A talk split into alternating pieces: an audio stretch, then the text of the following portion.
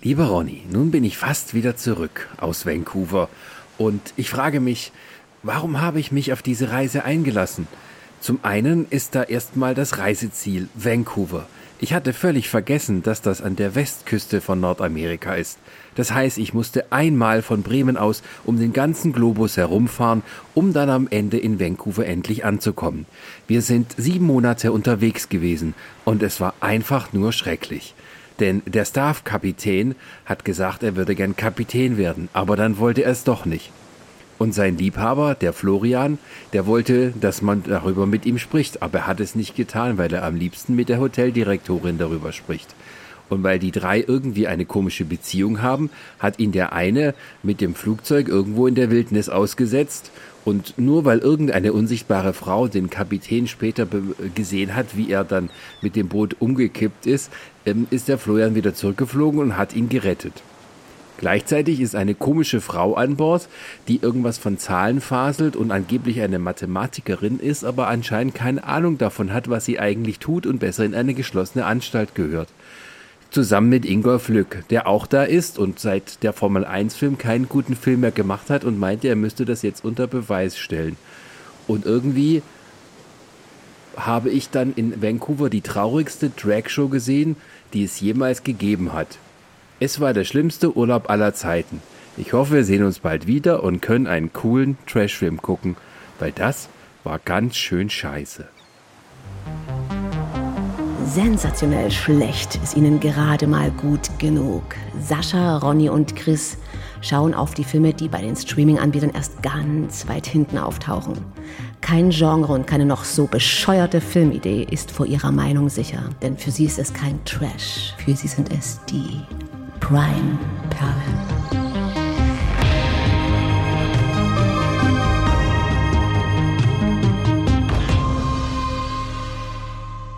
Und bevor jemand fragt, ja, man kann auch nach Vancouver fahren, wenn man durch den Panama-Kanal geht und dann an der Westküste da hochschippert.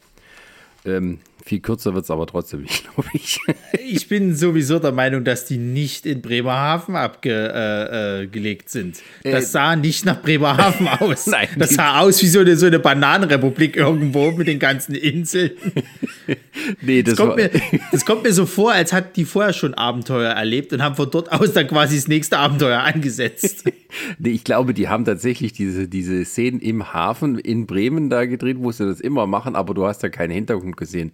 Und erst als wir auf dem Schiff war, haben sie so getan, das ist jetzt der Hafen, den wir verlassen. Das glaube ich war aber immer noch Vancouver oder irgendwie sowas. Ähm, naja, ähm, aber normal ist das ja auch so. du, du, du fährst nicht mit dem Kreuzfahrtschiff um die halbe Welt.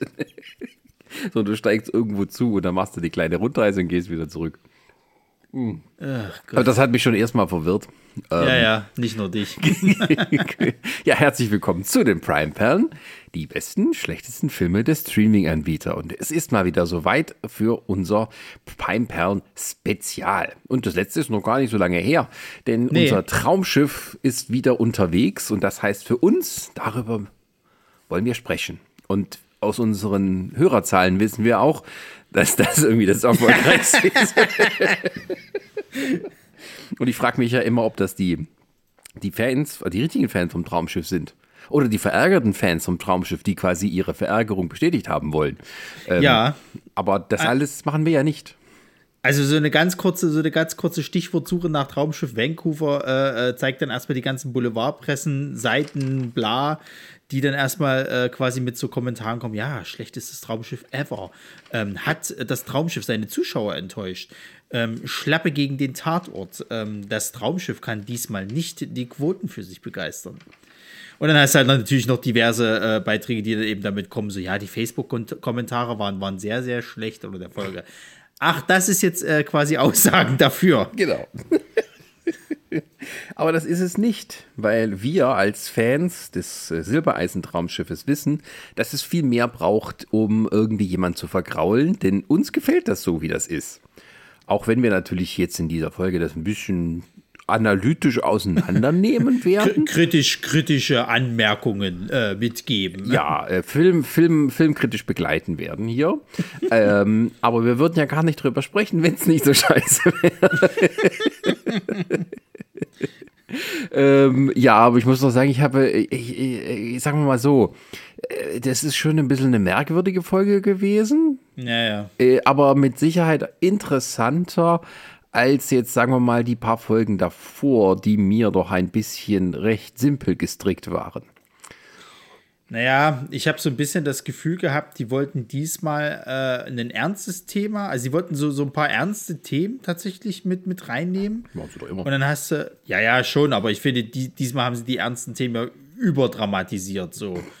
Und dann, und dann haben sie, haben sie halt eine, eine äh, Story, die halt so diese Witzbold-Geschichte wieder reinbringt, damit man noch so ein bisschen Lockerheit reinbringt. Und natürlich hat man dann auch noch wieder irgendwas, was die Crew selber betrifft, aber aus der haben sie diesmal gar nichts gemacht.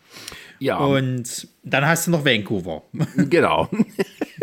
Also das Traumschiff ist ja sonst für sehr relativ paradiesische Urlaubsziele bekannt. Zumindest ist das das Klischee so.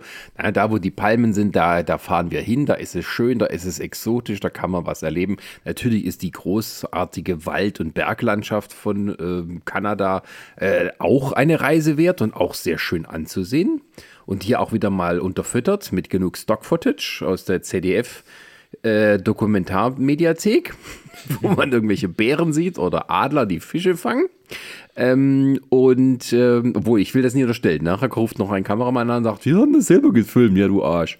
Ähm, ne, eine Sache haben sie ja selber gefilmt. Das war ja, wo dieser Adler quasi von dieser einen äh, Vogelfrau, nenne ich es jetzt mal, irgendwie äh, da weggeflogen ist, da habe ich erst gedacht, okay, das ist Stockmaterial. Nee, tatsächlich kommen ja dann die Charaktere tatsächlich zu der Dame dann hin. Genau, die haben das zweimal benutzt. Die Szene, einmal äh, den Anfang, wo noch keiner der Charaktere da ist und dann vier Stunden später kommen die Charaktere um die Ecke und die Olle steht immer noch da und lässt ihren, ihren Falken da rein und rausfliegen. Mhm. Ähm, auf jeden Fall. ähm, ja, wir machen das jetzt nicht wie, wie sonst, so mit Hai und Lowlights. Wir mischen das alles ein bisschen, weil beim Traumschiff liegen die Höhen und die Tiefen doch sehr nahe. Also, äh, ja, dieses Mal, ähm, also wir gehen das immer so ein bisschen Storyline-mäßig durch. Und ich muss sagen, dieses Mal haben wir enorm viel an, an Storylines. Ja, Zumindest ja. kommt es einem so vor. Also bei Weihnachten, äh, bei der Weihnachtsfolge haben sie es ja noch ein bisschen versucht, mal zu, äh, zu, zu, zu etwas Stromlinienförbiger zu machen und haben quasi nur die, äh, ja, äh, die Missgeschicke und äh, das Leiden einer einzigen Familie genommen als zentralen äh, Storypool, wenn man das so möchte. Ähm, und das hat uns nicht so gefallen. Hier hat man es irgendwie in die andere Richtung übertrieben. Jeder kriegt seine fünf Minuten, nichts wird zu Ende gedacht und am Ende sind irgendwie auch alle unbefriedigt, möchte ich sagen. Ja, also ich meine, wir kommen dann noch zu Realismus und so weiter und so fort, aber wenn, wie du schon jetzt am Anfang gemeint hattest, wenn man halt sieben Monate nach Vancouver fährt. Vermuten wir. Und, ja. und dann erst auf der Rückreise diese Probleme löst. Mit, mit Sachen, die man hätte schon am Anfang, weil man mal einfach mal miteinander reden könnte. Äh, dann, naja. Also wir unterstellen jetzt mal, die sind irgendwo in Kalifornien oder sowas vor Anker und äh, man fliegt dorthin, um dann nach Vancouver zu fahren. Aber ich denke, ja, warum, warum fährt ein deutsches Kreuzfahrtschiff nach Vancouver? Sag mal, war das eigentlich dasselbe Schiff, weil wo, wo, wo die das gezeigt haben, das hatte doch auch einen anderen. Das war doch nicht. Sonst, was nehmen die sonst immer nicht die AIDA, ne? Sondern.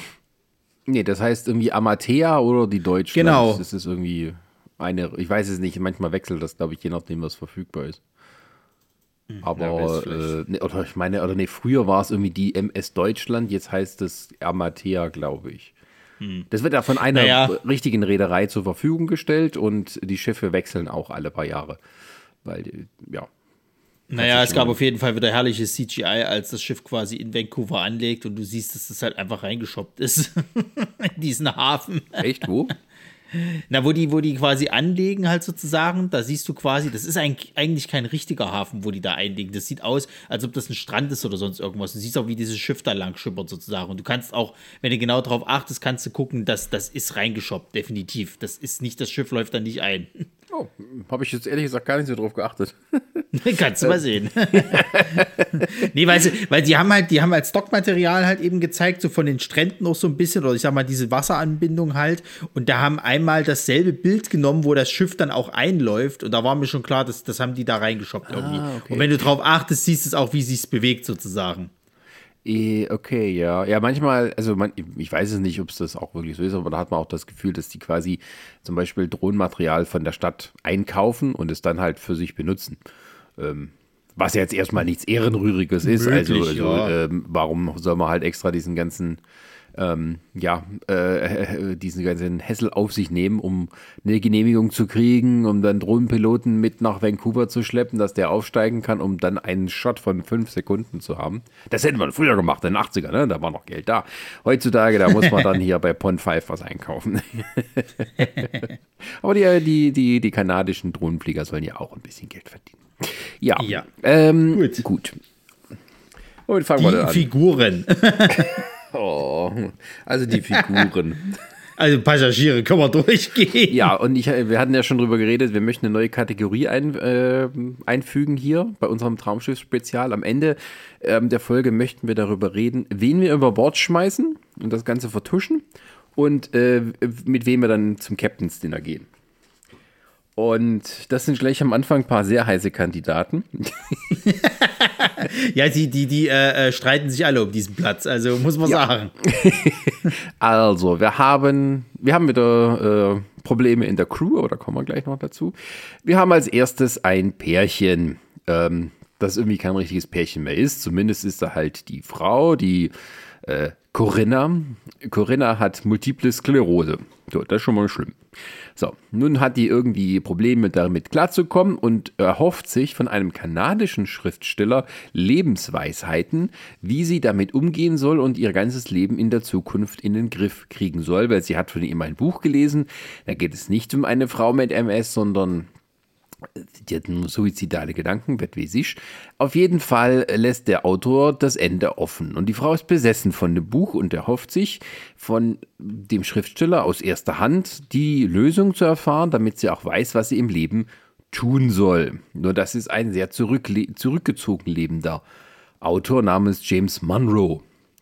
So, und sie hat aber tatsächlich schon mit ihm per E-Mail kurz sozusagen ein bisschen korrespondiert.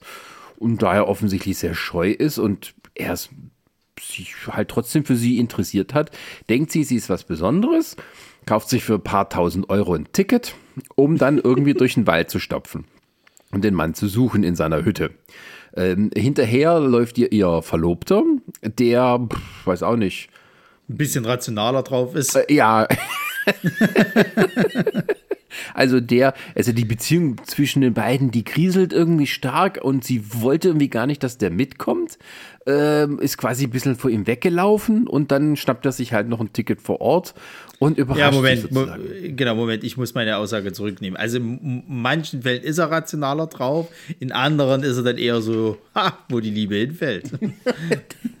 da wächst kein Gras mehr. Ja. Ähm, ja, also da ist erstmal interner Konflikt zwischen den beiden und ähm, er kann sie aber davon überzeugen, dass er es ehrlich meint und sie wirklich unterstützen möchte und zeigt das eben, indem er sie bei ihrer Suche nach diesem James Monroe begleitet. Ja, das weiß ich ja nicht. Also wenn ich jetzt so einen zurückgezogen lebenden Schriftsteller suchen würde und du weißt nicht, wo er wohnt, der hat keinen Eintrag im Telefonbuch und so weiter, Du bist da in Vancouver, einer Millionenstadt. Ronny, was machst du denn da, um dem auf die Spur zu kommen?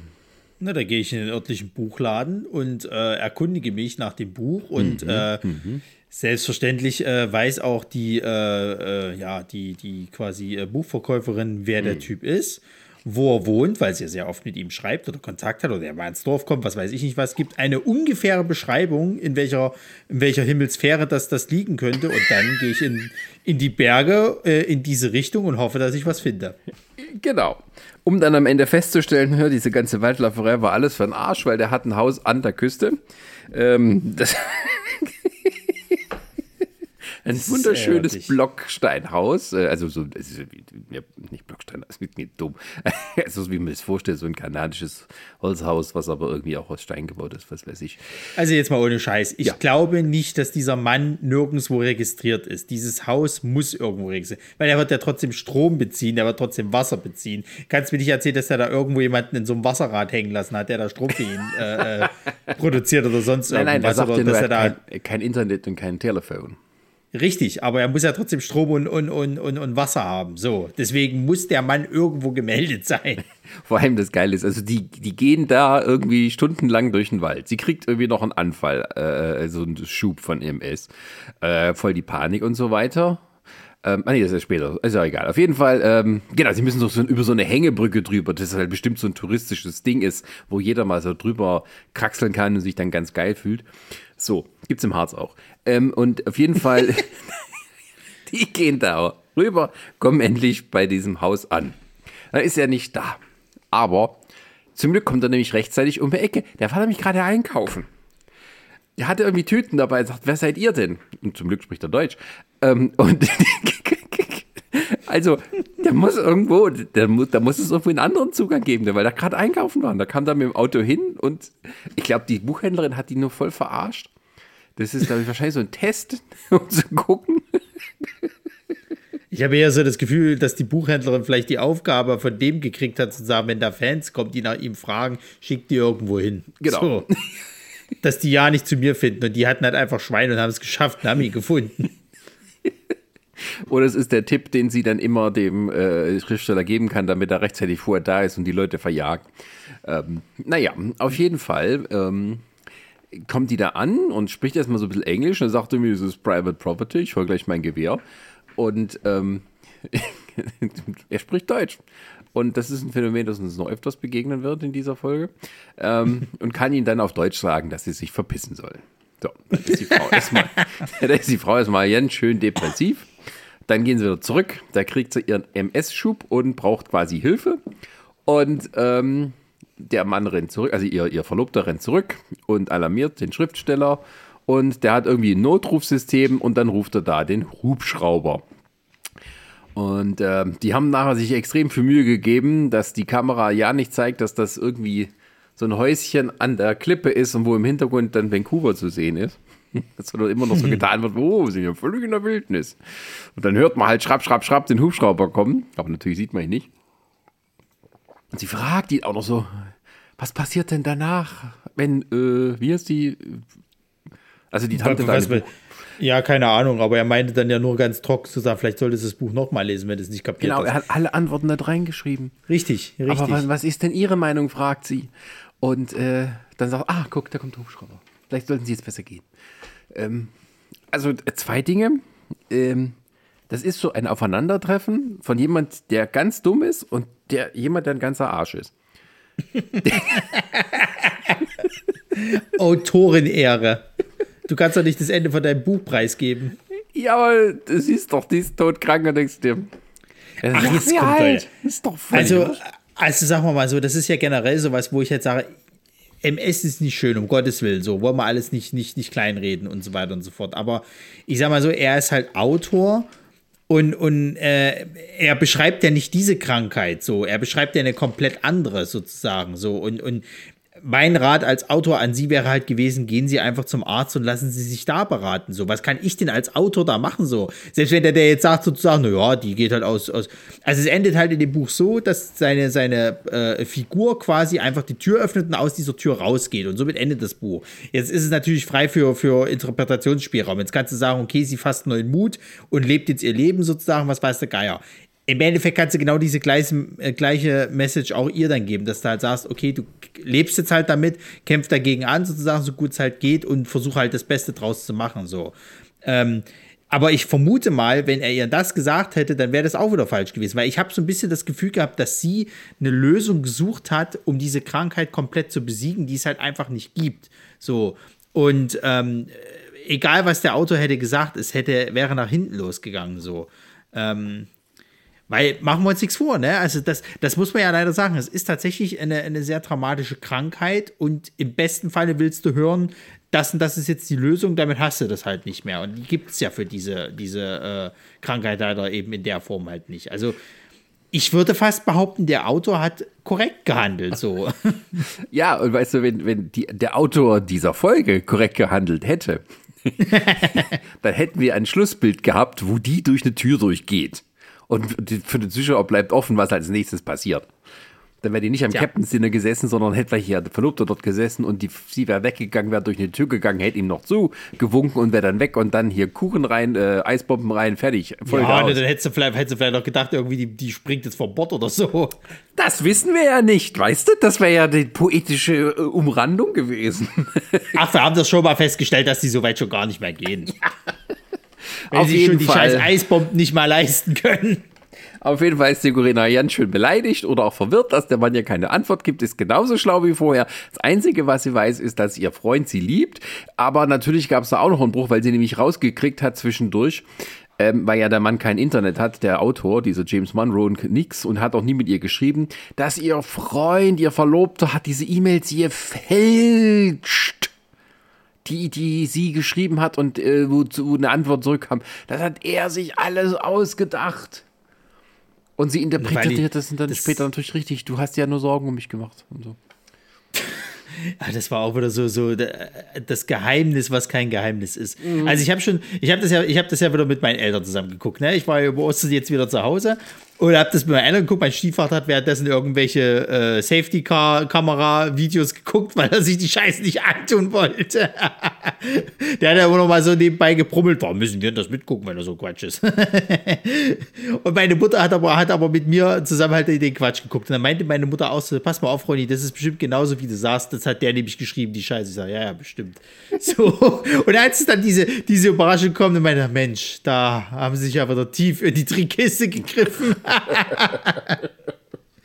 Weil das aber auch halt so schlecht wieder versteckt wurde. Also das war ja von Anfang an eigentlich so ein bisschen klar irgendwie, dass wahrscheinlich der Mann in irgendeiner Form, ich habe ja sogar fast noch gedacht gehabt, ob sie diesen Kniff machen, dass er vielleicht selber der Autor ist dieser Bücher, plus und sie, sie wusste halt nichts davon und er hat es unter so einem Alias geschrieben. Ja, aber oder dass der Autor schon lange tot ist oder irgendwie sowas, weil das Buch sah auch schon ein bisschen ja. aus. Aber ja, übrigens, klein, kleinen Shoutout hier, also die ähm, die Requisite, das sieht so super aus, das Buch. Das sah aus wie echt und alt. Tatsächlich, ja. Ja, und da hätte ich auch einen älteren Auto erwartet und nicht den da, der irgendwie so, so Mitte 40 ist. Ähm, ja, auf jeden Fall, ähm, ja, also bei dieser Storyline habe ich mir so ein bisschen gedacht, die arme Schauspielerin, weil du hast irgendwie gemerkt, die kann schon mehr, ähm, aber die muss da diesen Quark runterbeten. Und also du hast so bei dieser einen Szene, wo die am Pool liegt und dann kommt ihr Verlobter und sie will den loswerden und schreit ihn an und sagt irgendwie hier, äh, Frau Hoteldirektorin, äh, der stalkt. Ja, weil die, weil die vorbeikam und sich beschwert hatte, dass die alles, dass die nicht so laut sein sollen. das kann man doch friedlich lösen. Ähm, also ganz ehrlich, die, die, die Wusso ist sowieso äh, äh, so, so ein Highlight für mich in dieser Folge. Ähm, aber, aber da komme ich dann später noch dazu. Na, ich muss auch sagen, ich fand ihn, also ich fand beide, beide konnten mehr als sie zeigen durften, so nach dem Motto, weil diese Storyline halt so scheiße war. Und hättest du da ein paar andere Kniffe reingebracht, dann hättest du durchaus eine sehr dramatische Story dort reinbringen können. Aber irgendwie haben sie es wieder geschafft, so diesen Traum, Traumschiff äh, äh, äh, Gewürzmischung reinzukippen. Und da schmeckt es halt wieder nach Vater Pfützenscheiße. ich hätte jetzt Mensa-Essen gesagt, was auch alles gleich schmeckt. naja, Mensa-Essen kann auch gut schmecken. nee, es schmeckt ja alles gleich. Ach ja, nee, das war irgendwie so. Also, ja, ich meine, natürlich hat man das auch genutzt, so ein bisschen, um irgendwie den Wald zu zeigen und irgendwie hübsche Landschaft und so. Ähm, Ah, das war so, ich meine, die wird auch so viel aufgebaut von wegen dieser Auto und der so schlau und was weiß ich und Erkenntnisse und dann hat der Auto eben aber auch gar nichts zu sagen. Nee. Also wenn das so ein alter Mann gewesen wäre, der äh, irgendwelche Lebensweisheiten mitgibt und sie aufgrund dessen dann halt ihren Froh, ihren Verlobten und alles äh, so besser verstehen kann, dann hätte ja die Story auch irgendwie Sinn gemacht. Oder zum Beispiel, die gehen zur Hütte von dem Typ, der ist nicht da. unverrichteter Dinge ziehen sie wieder ab und treffen irgendeinen Wandersmann, einen alten Sack und reden mit dem, was weiß ich, streiten sich, sie geht ja weg und trifft den und kommt dann ins Gespräch mit dem und ähm, ja, der gibt dir Lebensweisheiten, bla bla bla und dann stellt sich dann raus, das ist der eigentliche Autor gewesen. So, das, das ist auch klischeehaft, aber das wäre zumindest, äh, weißt du, so ein Hemingway-Typ oder so. Ähm, aber nein. Naja, es ist so, so dieses typische, wenn du schon so, so, äh, so Drama, Roman, Story-mäßig halt gehst, dann gehst du auch voll rein. So. Entweder ja. du machst halt, du machst halt wirklich irgendwie so, so hier diese, diese typischen äh, äh, Romane, die es da halt eben gibt, hier mit, mit so, wo es ja auch, das, das, war ja wirklich 1A eine Story aus so einem Roman, ne? So, so, die Frau ist irgendwie krank, hat eine schlimme Krankheit und steht aber kurz vor, vor äh, äh, der Hochzeit und so weiter und so fort und jetzt sucht sie irgendwie den Sinn ihres Lebens, wie sie kann es damit weiterleben und der Verlobte versucht halt irgendwie alles zu retten und sie, sie äh, vor sich selber zu retten, so nach dem Motto. Und dann yeah. machen die halt einen Abenteuertrip und lernen sich halt dabei besser näher kommen und dann mit dieser Situation umzugehen. Das ist ja wirklich 1A so Romanvorlage. Ja, ich habe immer so für der Autor von der Folge hat, der liest keine Bücher. naja. naja, gut. Ähm, was hättest du denn als nächstes dann gerne? Wollen wir, wollen wir die, die, die absolute Klischee-Kanne äh, machen oder wollen wir, wollen wir halt noch hier das Mathematik-Genie? Äh, also, ja, also erst die kleinen Stories und dann natürlich ähm, das große Ding, wo unser Bruce Darnell auch dabei ist. Ja. Das, das, müssen wir uns aufheben für den Schluss. Ähm, Gut, dann machen wir, dann machen wir, dann machen wir erstmal unsere Mathematik-Geschichtsstunde. Äh, ja. Weil. Ähm, kleine Zahlenhexe Rumpelstein. Äh, also Colin Fernandes Ulm darf diese, diese Folge tatsächlich mal ein bisschen mehr machen. Äh, die, die, die wippt quasi überall mal so ein bisschen mit rum. Die halt einmal bei dieser, bei dieser äh, ja, Liebesgeschichte eben gerade durfte sie halt dann eben immer öfters mal so die, die Dame halt untersuchen wegen MS-Schüben und so weiter. Das ist schon eine ernste Geschichte. Colin Ulmen Fernandes übrigens. Was, was habe ich gesagt? Fernandes Ulmen. Ach so. Naja. ähm, und äh, dann hat sie allerdings Besuch von einer alten Studienfreundin, wobei ich mich äh, äh, gefragt habe, hä? Moment, die hat Medizin studiert, die andere Mathematik. Also, wenn die gesagt hat, WG oder irgendwie sowas halt. Oder, ja, oder so. Du kannst auch zur gleichen Zeit anfangen, man lernt sich auf irgendeiner Ersti-Party kennen und dann bleibt man Freunde. Naja. Aber äh, ich würde das nicht als Studienkollegen bezeichnen. Ist egal. Äh, äh, nur ein, eine kritische Anmerkung des Autors. Ja. Äh, jedenfalls, sie kommt halt eben aufs Schiff äh, äh, und dann kriegst du eben so mit, ja, die ist halt, also ich glaube, die ist sogar Mathematikprofessorin oder irgendwie war das, ne? Ja, also es ist natürlich so, den, äh, es ist jetzt immer so, dass ein Besatzungsmitglied irgendwelche alten Freunde oder Verflossenen von früher trifft bei der Fahrt. Das geht so Reihe durch. Äh, mal der Flori, mal der Staff Captain, mal die Frau Wusse und jetzt ist halt äh, die Colin dran. Und endlich mal, muss man auch sagen. Ja, da trifft ja. sie ihre alte Freundin, die aber nur leicht viel älter aussieht als sie. Aber gut, man kann ja mit dem Studium auch später anfangen. Das, das lassen wir mal beiseite. Auf jeden Fall. Ähm, die Mathematik zermürbt einen, Sascha. und das heißt, die, am Anfang sagt sie noch, äh, der, der Barbara, ich vergesse mal, wie, wie, wie die Barbara Busso im, im Dings heißt. Auf jeden Fall, die äh, erzählt so der Barbara Busso von wegen, ja, das ist, so, die, die, die ist voll mit Zahlen drin und so, das ist ihr Ding. Und dann ich so, okay, gut, was kommt jetzt? Ähm, ja, und dann kommt die, die Maike. Und die Maike ist irgendwie so eine Mischung aus, ähm, wie heißt äh, die, die Figur von äh, Richard Ayoade bei, bei, bei IT Crowd? äh, keine Ahnung, ich habe es nie geguckt. und, und ja, die ist so leicht autistisch, aber trotzdem irgendwie fröhlich. Ähm. Na, die ist so eine, ja, genau, die ist so eine Mischung aus, aus, aus diesem Typ von IT-Crowd und hier aus, äh, äh, Scheiße, wie heißt sie hier von, von ähm, äh, Big Bang Theory, die Blondhaarige? nicht, nicht, nicht, nicht, nicht, was? Bernadette, Bernadette genau, ja, ja. Der Bernadette so ist aber so klein und gemein. Die ist, die, die, ja, aber die ist ja auch am Anfang so froh Natur irgendwie so ein bisschen noch.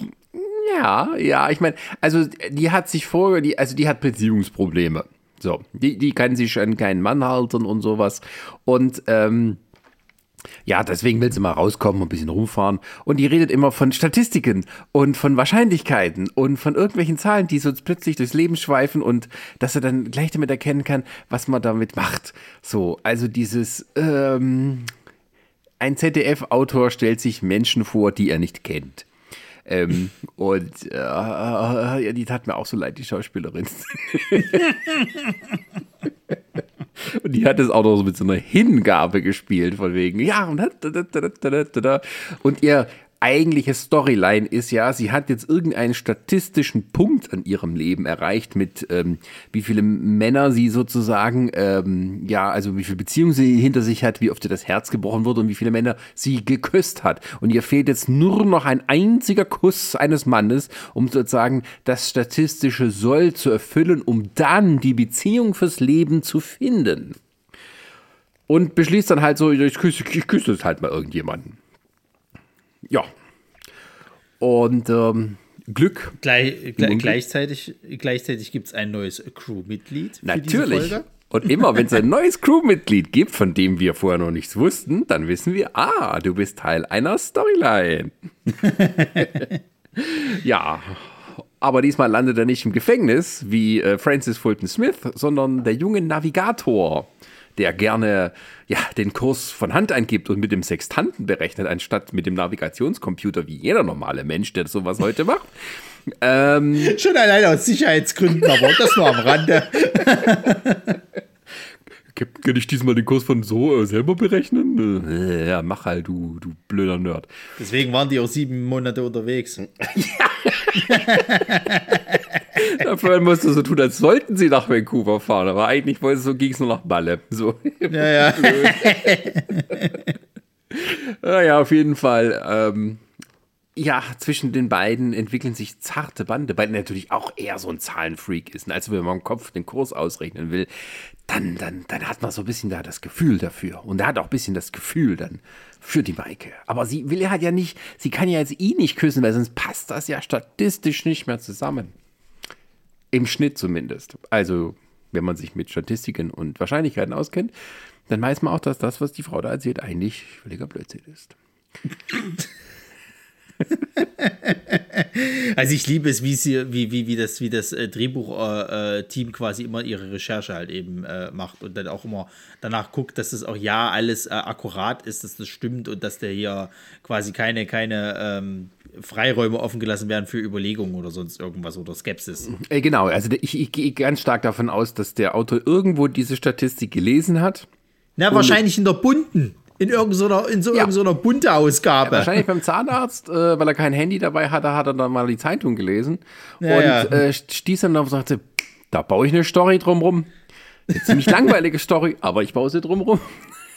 Na, vor allem, die pass, da passiert ja auch lange dann erstmal nichts. Ja. Ne? Also die, die ist ja, das, das ist ja so, also auf der Hinreise wird dann halt viel von der, von dieser Storyline eben erzählt. Dann sind die in Vancouver, dann gibt es andere Geschichten. Da ist, hat, hat sie, sagt sie einfach äh, salopp, no, ich bleib auf dem Schiff, weil der Typ, der ist auch auf dem Schiff geblieben. Ja. So. Und dann ist erstmal wirklich lange Stille darum. Und dann erst auf der Rückreise wird diese Story dann eben final noch zum Abschluss gebracht, wo du schon wieder fast vergessen hast, dass die noch existierte. ja, genau. Das ist so, da passiert so viel dazwischen. Auf einmal ist da Shuffle auf dem, auf, auf dem Deck, spielen die so Shuffleboard und dann. Äh, das war auch geil. Weil die, die, die spielt ja, die labert da wieder von Zahlen und tralala irgendwie und hast dich gesehen und die Alte, mit der der da spielt, die, jetzt spielen sie halt endlich. Ja. und so wie die spricht, glaube ich, das war bestimmt eine Passagierin, die einfach eine, eine kurze Sprechrolle gekriegt hat. Das ist möglich, ja, aber auch und schon ich so fand leicht die Frau völlig überzeugend. Absoluter äh, Bienchen, äh, absolutes Bienchen für die Frau. Super, super gemacht. Na, vor allem, weil die auch, wie sie sich dann geärgert hat, dass er halt verloren hatte. Die, die, die, äh, äh schiebt ja dann irgendwie, ich weiß, weiß nicht, wie das da funktioniert. Ich glaube, du musst halt die Zehen da hinten treffen, irgendwie beim Shuffle. Genau, und das ja. schafft sie natürlich, weil sie Statistik äh, äh hat sie ja im Blut und Mathematik und Zahlen und überhaupt. Und ähm, dann siehst du halt, wie so die ältere Dame sich so ärgert und so die Faust so ein bisschen erhebt und so. Oh. Starker Drohnen, mein Junge. Ja, ja. Äh, ja, und es endet dann aber auch, es, es endet halt so im Nichts, ne? Du, denkst, okay, was kann man jetzt draus machen aus diesem Zahlenquatsch? Ist das jetzt tatsächlich nur Pausenklaunerie und so? Und dann stellt sich am Ende raus, ja, ja, das war's. Also das war jetzt echt nur so ein Lückenfüller. Und äh, pass auf Stichwort, ne?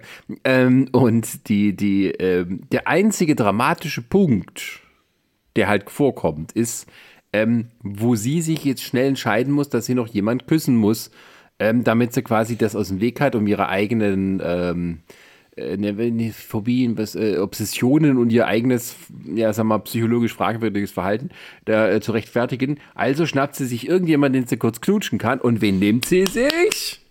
Da war ich doch ja. ein bisschen froh. Der Florian kriegt seinen ersten großen Traumschiff-Filmkuss. Ach, leck mich am Arsch. Das hat er doch wieder ins Drehbuch schreiben lassen, das blöde Stück Scheiße. Sag mal, ich hab's über nicht, unseren Flori? Ich hab's nicht gegönnt, so nehme ich. Der ist mir so, der Typ, also da komme ich ja später noch dazu, aber der ist mir sowieso sehr unsympathisch gewesen, diese Folge. Ach also, muss man mal hm. sagen. Aber er, ja, hat ja. Doch jeden, er hat doch jeden Gast einzeln begrüßt, da haben sie drüber geredet, er hat einen neuen Selfie-Rekord aufgestellt. Also, das ist auch so eine Lüge. Das glaube ich dem auch nicht, dass er das bei jeder verdammten Fahrt macht. Doch, doch, das, doch. Kein Schiffskapitän auf so einer Kreuzfahrt macht das. Ja, das ist aber keine Zeit für so ein Quatsch. Ja, Deswegen ist es doch was Besonderes. Ja. Also gut, ja, es sind hier jetzt diametrale Ansichten. Das ist ja noch Mama was Besonderes, aber das war's auch schon. Deine Mama macht Selfies mit dir, sonst niemand so. Und äh, naja, äh, Flori, das vorhin darf mal, darf mal geküsst werden. Von einer Frau. Und ähm, das, äh, das war ja dann mal, äh, das fand er schön. Also da hat natürlich erstmal verdutzt geguckt, weil er nicht wusste, um was das geht. Aber natürlich, also der Typ, der Navigator-Typ, sieht das und ist erstmal so, äh, wieso knutschst du meinen Chef? Jetzt hasse ich dich. Obwohl ihm natürlich vorher nicht aufgefallen ist, dass die Frau völlig unter irgendwelchen Zahlenzwängen leidet, äh, die ihr ganzes Leben bestimmen.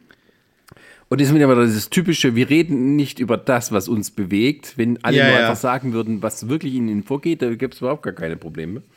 Ähm, ja, und äh, aber am Ende äh, sieht er dann doch ein, dass das ja gar nicht so war und dass er die einzige für sie ist und äh, happy, happy Ende.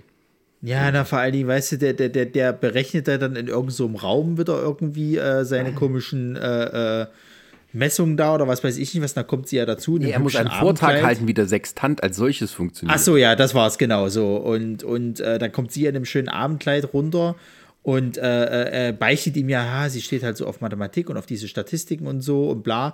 Und dann wird es ja romantisch und dann sagt er ja irgendwann, weil sie ja wieder anfängt so, also ich habe so ein bisschen das Gefühl, die wollte halt so ein bisschen auch überspielen, wenn die nervös wird, dass sie dann quasi halt anfängt, über, über Zahlen und Mathematik zu reden. So. Ist ja ein netter Einfall und netter Kniff so. Und ich fand das schön, dass er dann auch so gesagt hat, ja, jetzt vergiss doch mal die Mathematik so und so weiter und so fort. Und dann, dann gab es den, den, den, bekanntlichen Kuss. In dem richtigen Film hätte er sie jetzt genommen auf dem, auf dem, äh, äh auf dem Tresen da. So. Was heißt denn ja, das ist für dich ein richtiger Film?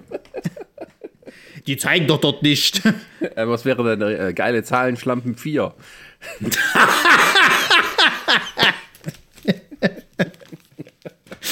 Dreimal nachgemessen und es passt.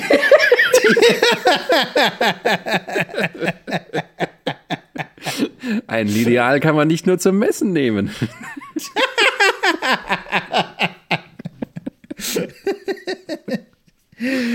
Wenn die Winkel im richtigen Grad sind.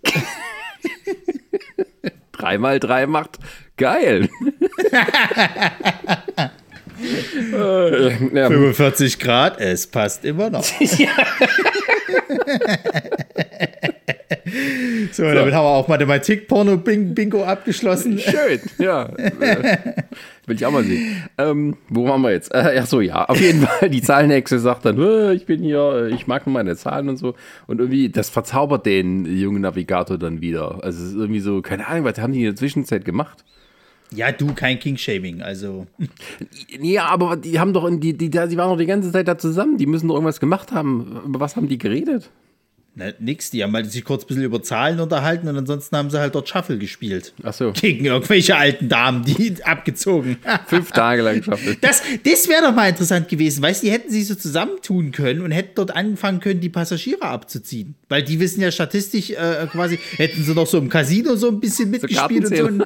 ja, irgend sowas halt, weißt du. aber nein. Aber nein.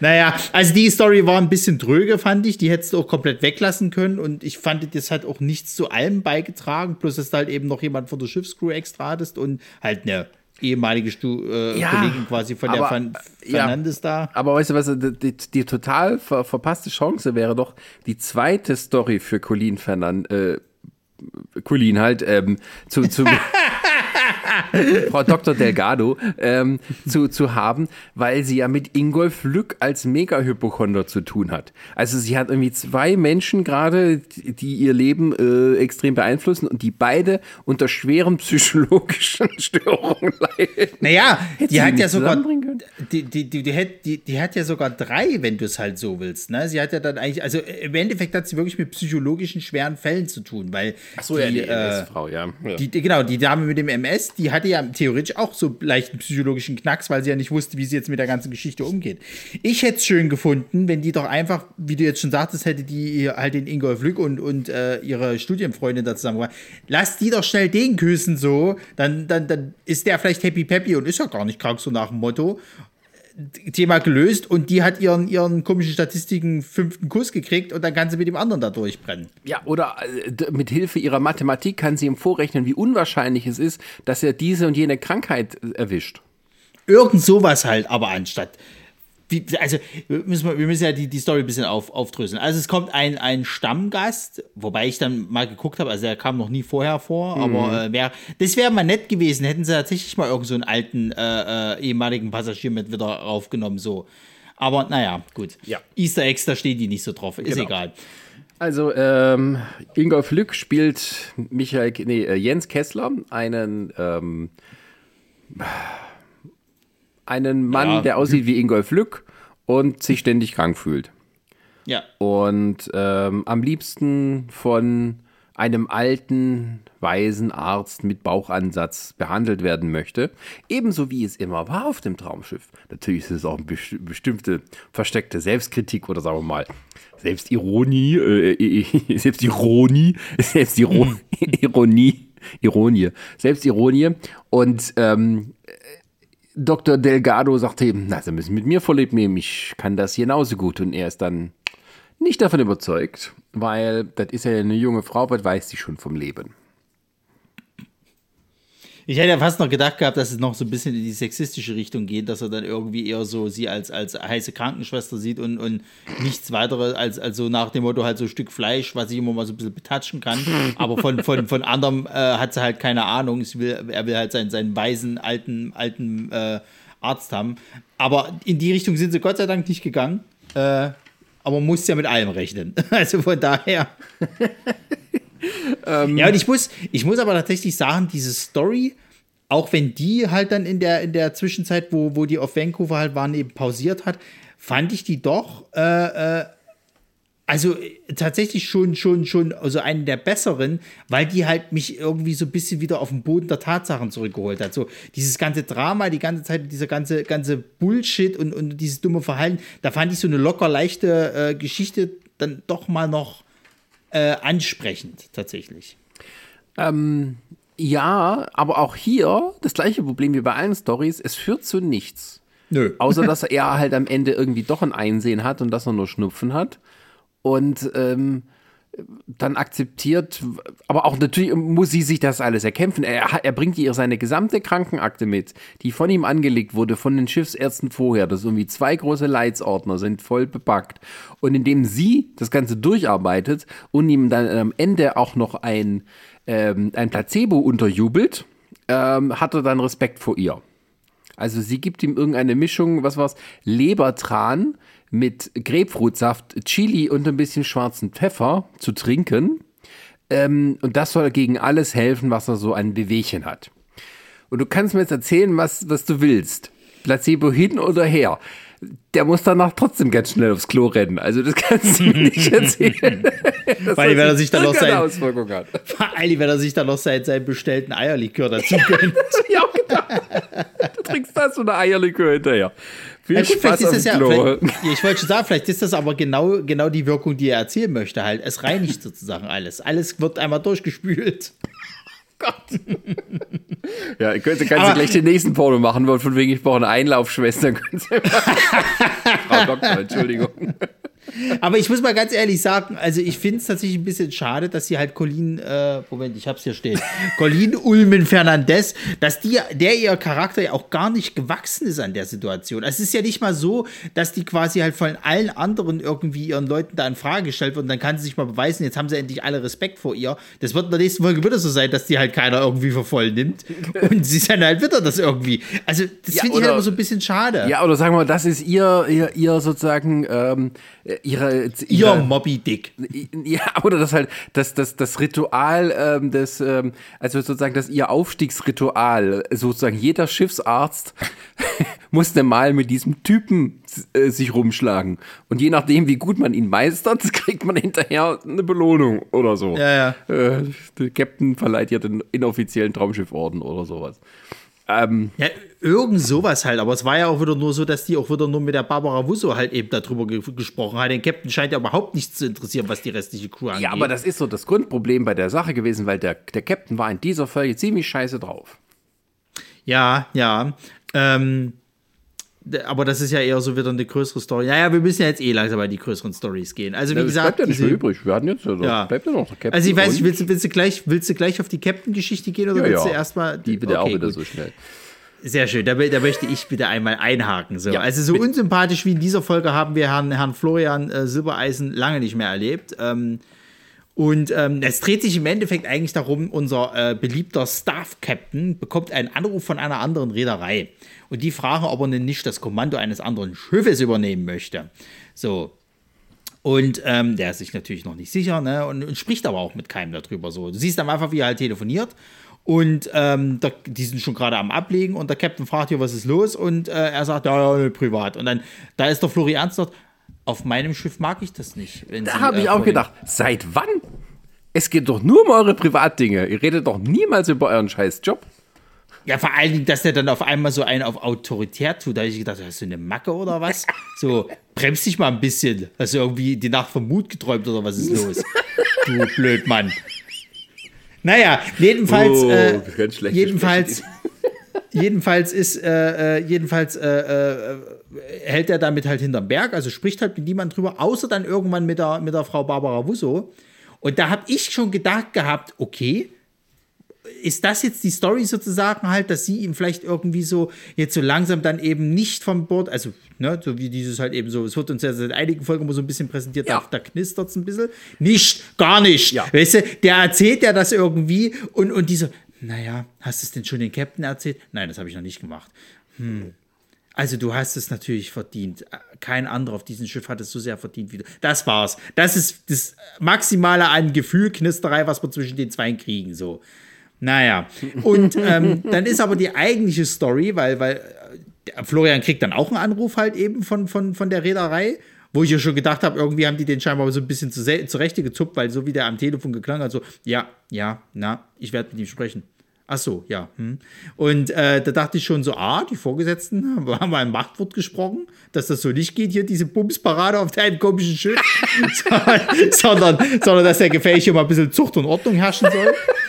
Und, und ähm, dann geht er halt zu der, zu der, äh, äh, zu der äh, ja, Hoteldirektorin und dann kommen die ins Gespräch so. Und sie sagten das natürlich, was da jetzt Phase ist so. Und da ist Florid schon mächtig angepisst, dass mit ihm darüber nicht gesprochen wurde. Weil er ist der Captain und mit ihm äh, muss jedes Geheimnis auf diesem Scheißschiff geteilt werden so. Und ähm, da habe ich mir schon so gedacht gehabt, okay, Moment. Also das ist, geht ja hier um ein Jobangebot. Was hat das denn ihn zu interessieren? Das hat ihn dann maximal zu interessieren, wenn er sich dafür entscheidet oder sonst irgendwas. Vorher muss er noch gar nichts mit ihm abquatschen. Und genauso kommt es ja auch später. Ähm, naja, jedenfalls ähm, ist es dann so, dass äh, äh, quasi halt der, der Staff-Captain halt äh, wieder seinen Abenteuerurlaub machen muss. Klar, muss ja auch in dieser Folge wieder sein, dass die sich in Gefahr begeben. Ja. Wie soll es anders sein? Ähm, der Staff-Kapitän möchte mit seinem Kanu quasi dort äh, äh, in Vancouver da in der Wildnis so ein bisschen rumschiffern. Und ähm, Florian äh, hat dann den Entschluss gefasst, den Staff Captain umzubringen. Weil äh, das kann er nicht auf sich sitzen lassen, dass er darüber nicht informiert wird, dass der vielleicht ein, ein, ein anderes Schiff kommandiert. Nein, Spaß. Also er, er bietet ihm quasi an, äh, sozusagen ihm, weil er ja einen Flugschein hat, mit einem Segelflugzeug halt quasi dann in diese Wildnis da abzulanden. Aber es hätte auch wirklich so der Anfang eines, eines Thrillers sein können, dass er sagt, ja, ja, ich bringe sie dahin und dann bringt er den da irgendwo in der Wildnis um, verschachert den und keiner findet es raus. So. Also Florian hat auch einen äh, Pilotenschein und ähm, nutzt sozusagen ein bisschen Freizeit, um sich ein Wasserflugzeug zu mieten und nimmt den Staff Captain mit, damit sie da mal über ihre Gefühle sprechen können. Ähm, aber das machen sie irgendwie nicht, sondern äh, sie landen da, äh, wassern da halt in irgendeinem so Flüsschen. Und ähm, ja, das endet sozusagen nur, dass sie sich anschreien und sagen, geht doch dich nicht an. Und keiner sagt das, was er wirklich fühlt. Ja, aber es war ja auch nicht richtiges Anschreien. Ich habe mir schon ein bisschen gewünscht gehabt, dass sich jetzt endlich mal Sachen an den Kopf werfen und nichts kam. Nichts. Ja, oder es war Sachen, irgendwie, dass dann halt zwischenkommt, ja, aber ich liebe doch nur dich. Ich kann dich nicht sehen, wenn du mit der Barbara dann immer rum Ja, irgend sowas halt. Das, das wäre wirklich dann unerwartet gewesen. Das wäre der Mega-Twist des Jahrhunderts beim Traumschiff. Ja, aber es wird ja auch nicht mehr tiefer drauf eingegangen. Na gut, ist ja egal. ähm, jedenfalls ist es dann so halt eben, er, er äh, paddelt da so ein bisschen rum, Florian fliegt weg, beide sind sie pissig und ähm, der Staff Captain guckt sich so ein bisschen die Wildnis an und findet den einen Baum, der da irgendwie im Wasser schippert, irgendwie so ein bisschen Holz und fährt drüber und äh, äh, kentert da durch. und kentert da durch. Und sofort kommt eine Durchsage zu, zu, äh, zu Action Flori von irgendjemand, der das scheinbar beobachtet hat. Ja, aber wie? Wo? das wissen wir nicht dass quasi ein, ein rotes äh, Kanu gekentert ist und er weiß sofort, das ist mein Staff Captain. So, da ja, das, das, ist auch so völlig instantly, weißt du, der, der, der, der Baum stumpf kommt da, äh, macht's blub, das Kajak, Kanu dreht sich und ähm, dann fliegt halt der Floris rum, vor allem er hat ihn ja zurückgelassen, weil er so beleidigt ist. Und ähm, ja, dann kriegt er sofort eine Funkmeldung. Ja, wir haben hier ein äh, gekentertes Kanu, nachdem sie aushalten. Oder Kajak, ich kenne mich nicht aus. Auf jeden Fall, ähm, kein, wer hat das gemeldet? Warum hilft der dem Staff Captain nicht?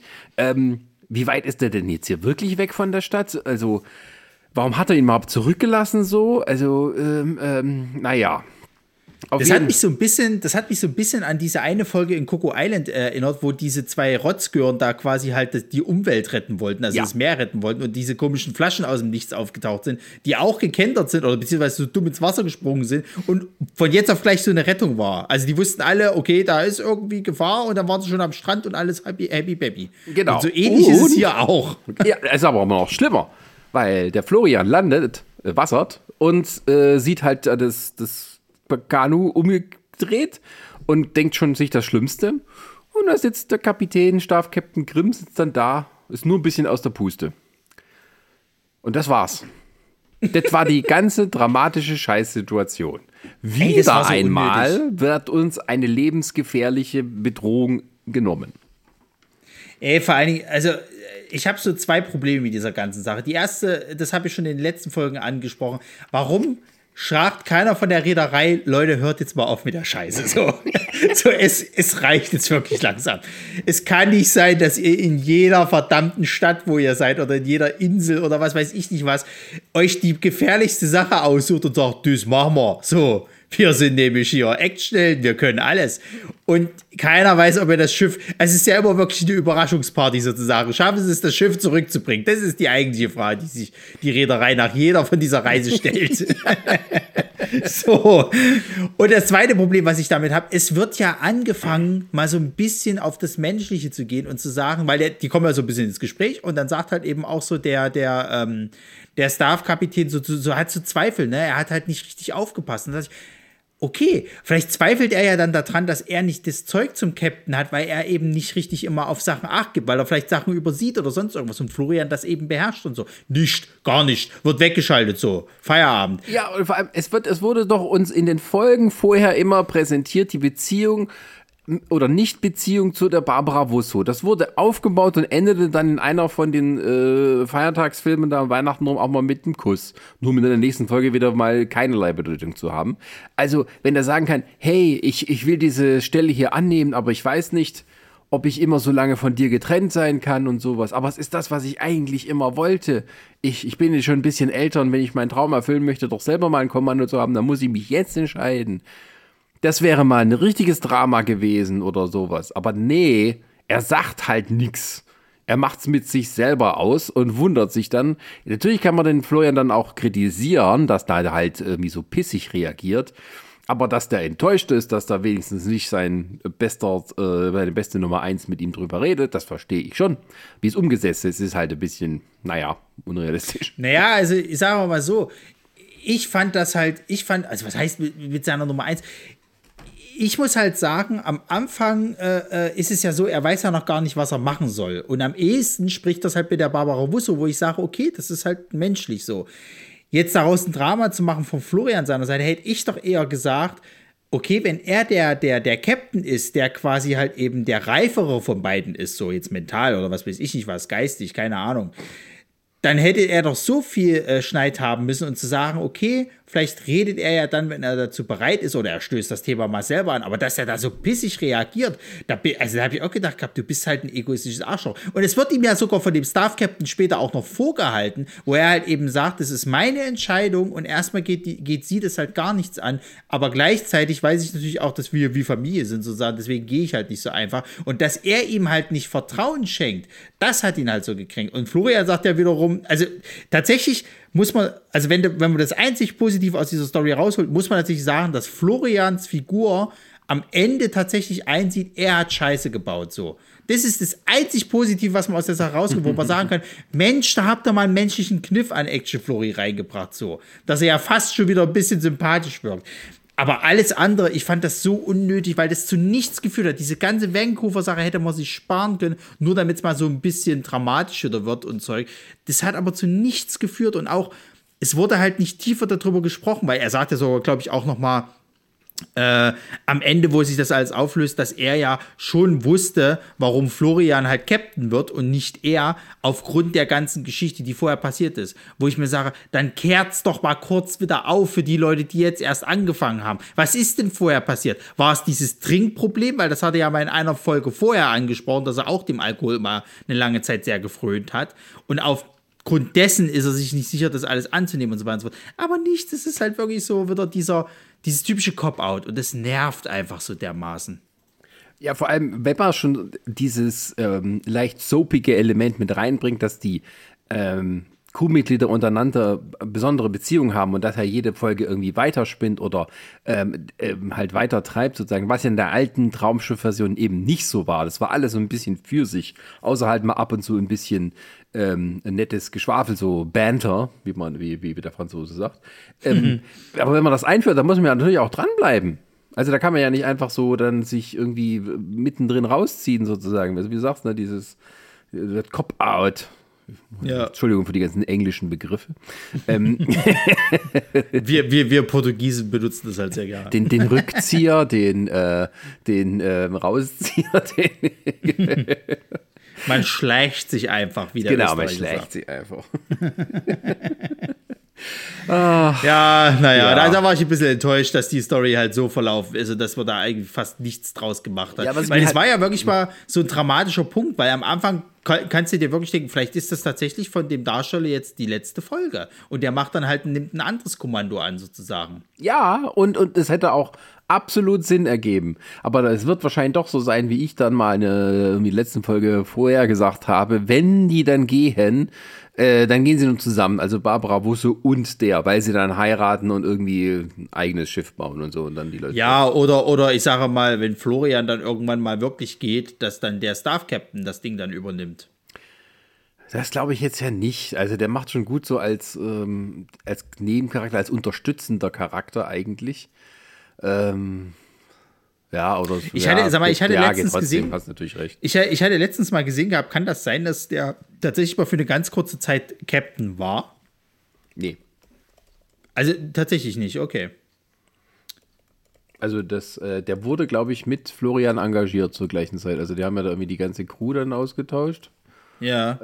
Ähm, und ja, das war sozusagen die der Anfang des Ganzen. Also die waren schon immer so ein Duo sozusagen, wo sie das dann Ja, gemacht ja. haben. Vor allem, weil früher war es ja auch so, dass der erste Offizier oder der Staff Captain, wie es halt bei Passagierschiffen heißt, nie so eine wirklich große Rolle gespielt hat beim Traumschiff. Da gab es halt immer den Kapitän, da gab es den Chefsteward, also hier äh, Sascha Hehn, und die Chef-Hostess, was jetzt die Hoteldirektorin ist.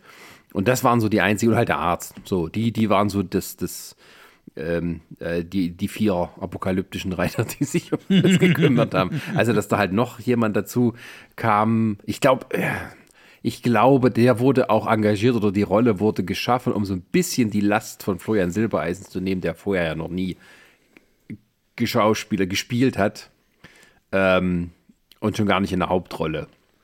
Das sollte, glaube ich, so ein möglich. bisschen die, ähm, das, das so ein bisschen verteilen und irgendwie immer so ein jemand geben, mit dem man dann immer über sich, äh, sich so austauschen kann. Also, dass da immer, ja, die Figur halt nicht so für sich ist. Weil der Kapitän war ja sonst immer halt der alte weise Mann, der immer einen hübschen Spruch für alle hat. Und wenn man so einen jungen, dynamischen, aufstrebenden Typen wie den Florian hat, ähm, der auch mehr Action kriegt, dann, mh, dann muss man das irgendwie ein bisschen ausgleichen. Ja, aber in dem Fall führt es halt zu nichts. Und was halt mich da am meisten enttäuscht hat, ist halt, dass die, äh, dass auch die Beziehung mit der Barbara Wusso dann irgendwie weiter, nicht weitergeführt wurde. Ja, das hat ja, mich noch ja, am ja. meisten geärgert, dass da halt die mal sich ein bisschen überkreuzt sind. Äh, Florian und der Staff-Captain, das, das verstehe ich. Aber pff, ähm, Ja, die, also die war ja auch die ganze Folge wirklich super, super duper drauf, irgendwie nicht traurig, nicht betroffen, gar nichts irgendwie so. Das fand ich, fand ich auch ein bisschen daneben. So. Also dann, dann hörte, hört halt auf, so eine Scheiße vorher aufzubauen, ihr Schweine. genau. So. Naja, und, und, und generell ging sie mir ja auch ein bisschen wieder, also das, die hatte, war ja wieder voll in ihrem Element. Die war ja wirklich jedes Mal bei irgendeinem dabei, hat Hilfe angeboten und da wieder Rat und Tat. Da habe ich mir auch schon gedacht, Mensch, verpiss dich jetzt. Lass die Leute in Ruhe hier, verdammt nochmal mit ihrem Problem. Ach ja, aber gut, kommen wir dann zur wichtigsten Storyline. Ähm, ah ja. wo ich am Anfang dachte, äh, Kackbratzen-Alarm. Es ist mal wieder soweit. Ein Jugendlicher, ein Kind, äh, also in dem Fall ein Jugendlicher, wird uns mal wieder präsentiert, der irgendwie Probleme hat mit einem Elternteil oder beiden, in diesem Fall nur einen, weil Mutti tot ist. Und ähm, der ist irgendwie bockig, störrisch, nervtötend. Also beim Traumschiff gibt es entweder dumme Kinder oder nervtötende Kinder. Aber auf alle Fälle lässt dich nach jeder Folge das äh, zurück mit dem Gefühl, Kinder sollten eigentlich auf Kreuzfahrtschiffen verboten werden. ja, auf jeden Fall ist er irgendwie ein bisschen undefinierten Alters. Äh, vom Gefühl her hätte ich gesagt 16, maximal 17, weil er ist auch ein bisschen kurz geraten. Ähm, und äh, weil er halt irgendwie kleiner auch ist als sein Vater oder die anderen Schauspieler, kommt er eben halt viel jünger rüber. Also der Schauspieler ist ähm, 18 gewesen, als er die Folge gedreht hat. Das wird gleich wichtig, weil du denkst dir halt, okay, um was geht es jetzt hier? Also, Mutti ist tot. Vater hat äh, ihn mit seiner Trauer allein gelassen, weil sich der Vater dann in die Arbeit stürzte als Inhaber eines Gartenbaubetriebes, sechs Mitarbeiter, wie er das der Barbara Wusso sagt. Und äh, ja, ähm, aber er hatte noch eine Affäre mit irgendwie so einer Mitarbeiterin. Oder zumindest irgendeine Liebelei. Also irgendwie, keine Ahnung, ich habe es vergessen, war das schon während er mit der Frau noch verheiratet war oder war das der Scheidungsgrund oder was weiß auch immer oder was hinterher. Auf jeden Fall, Sohn ist irgendwie scheiße Drupp. Wieder einmal der Versuch eines Elternteils oder von irgendeinem Familienmitglied, alle Familienmitglieder aufs die Kreuzfahrt einzuladen, ist erstmal immer von ein bisschen Widerstand geprägt. So. Ich kann mir gerade nicht erklären, warum. Kann man gar nicht erklären, warum. Ähm, und das Einzige, was wir so ein bisschen sehen, dass da irgendwie halt um seine Mutter trauert, ist, dass der Junge irgendwie ein, offensichtlich das Kleid von seiner Mutter, ein Kleid von seiner Mutter mitgebracht hat. Und er guckt sich das so an und denkt so, okay, ja, ja, ist das jetzt wichtig? Und, ähm, Ja, also bei mir, haben, bei, bei mir hat es dann schon Klick gemacht. ach so. Ja, ja. Ja, ich habe das irgendwie so, ich habe mir noch nebenher Notiz gemacht, ich habe das irgendwie, er, er, er ging mir auch auf den Sack.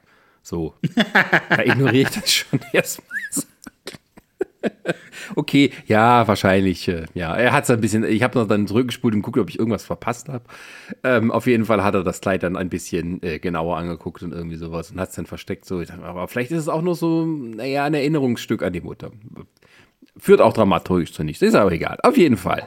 Nachdem die sich irgendwie so ein bisschen anbitschen an Bord, gehen sie wieder von Land und checken in einem schicken, geilen Hotel ein. Was ich sowieso nie verstehe, dass die immer von dem extrem teuren Schiff, wo sie auch eben halt bezahlen, dass sie eine Kabine haben, dann noch an Land gehen und dort nochmal extra bezahlen für ein Hotelzimmer.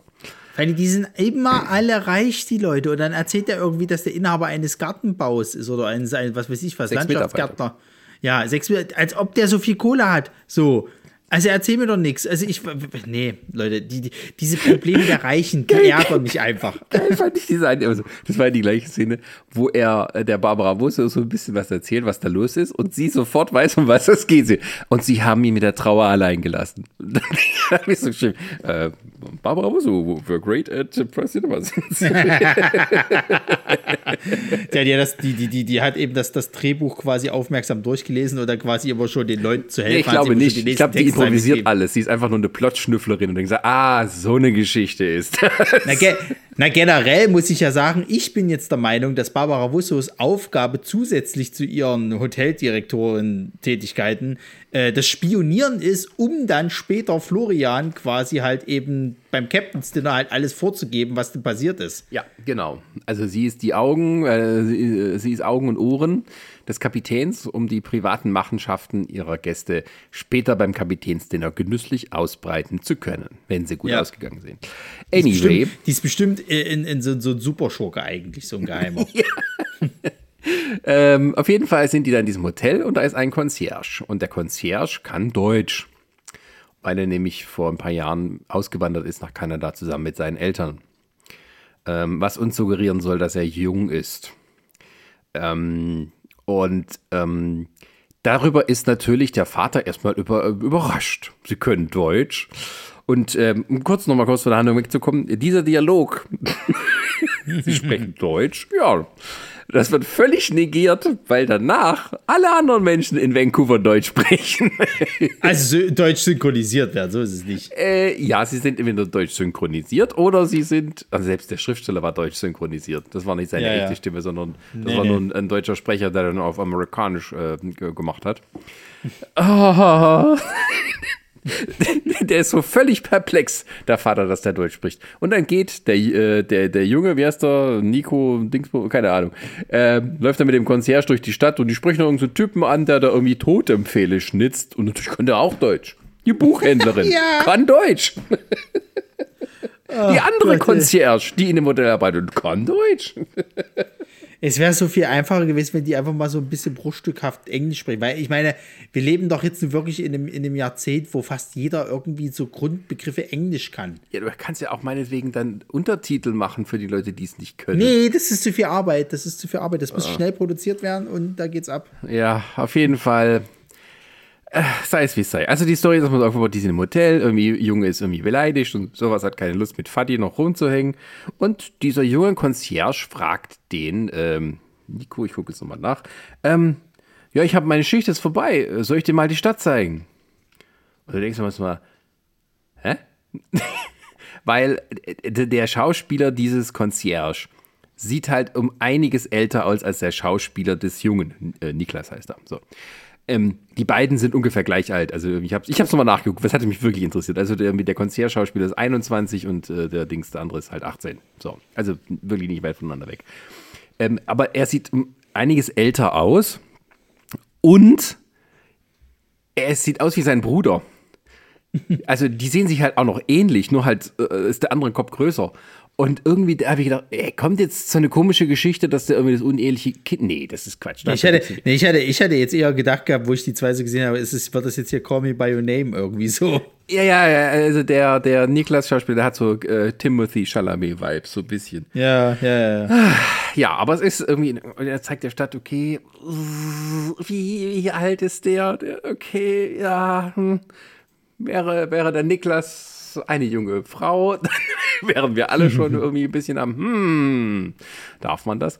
Ähm, naja, und tatsächlich ist so, der Concierge steht auf den Niklas. Und zeigt das natürlich in der wunderbar charmantesten ZDF, wie man es machen kann. Irgendwo umarmt ihn so ein bisschen. Und der andere sagt, ach nö, lass mal. Und sagt der Concierge, ach nee, ich dachte, du stehst irgendwie auf mich. Oder wenn du mich auf mich stehst, kannst du es sagen. Ach, das ist es nicht. Und dann beim Eis an, im Hafen von Vancouver erzählt ihm dann der Niklas die Geschichte, ähm, dass er gern Frauenkleider trägt. Und denken erstmal so, Was? Was, woher kommt das denn jetzt? also er hat damit angefangen, seine Trauer zu bewältigen, indem er ähm, die, äh, die Kleider seiner Mutter anprobiert hat und das irgendwie toll fand. Damit hat es angefangen. Später fand er das auch toll. Also man hat vorher nicht irgendwie einen Hauch davon gesehen, dass der vielleicht irgendwie äh, äh, keine Ahnung, irgendwie in dieser Schiffsboutique irgendwelche Kleider anguckt oder irgendwelchen Frauen hinterher guckt, die irgendwie tolle Klamotten haben oder irgendwie sowas. Das kommt einfach so beim Eisessen, nach irgendwie schon die Hälfte von der Folge vorbei ist, fängt er dem an zu sagen, ich ziehe gern Frauenkleider an. Ich okay. Ach ja, Bruce Darnell sollte noch da, da sein. Und glücklicherweise, ja, ja. ähm,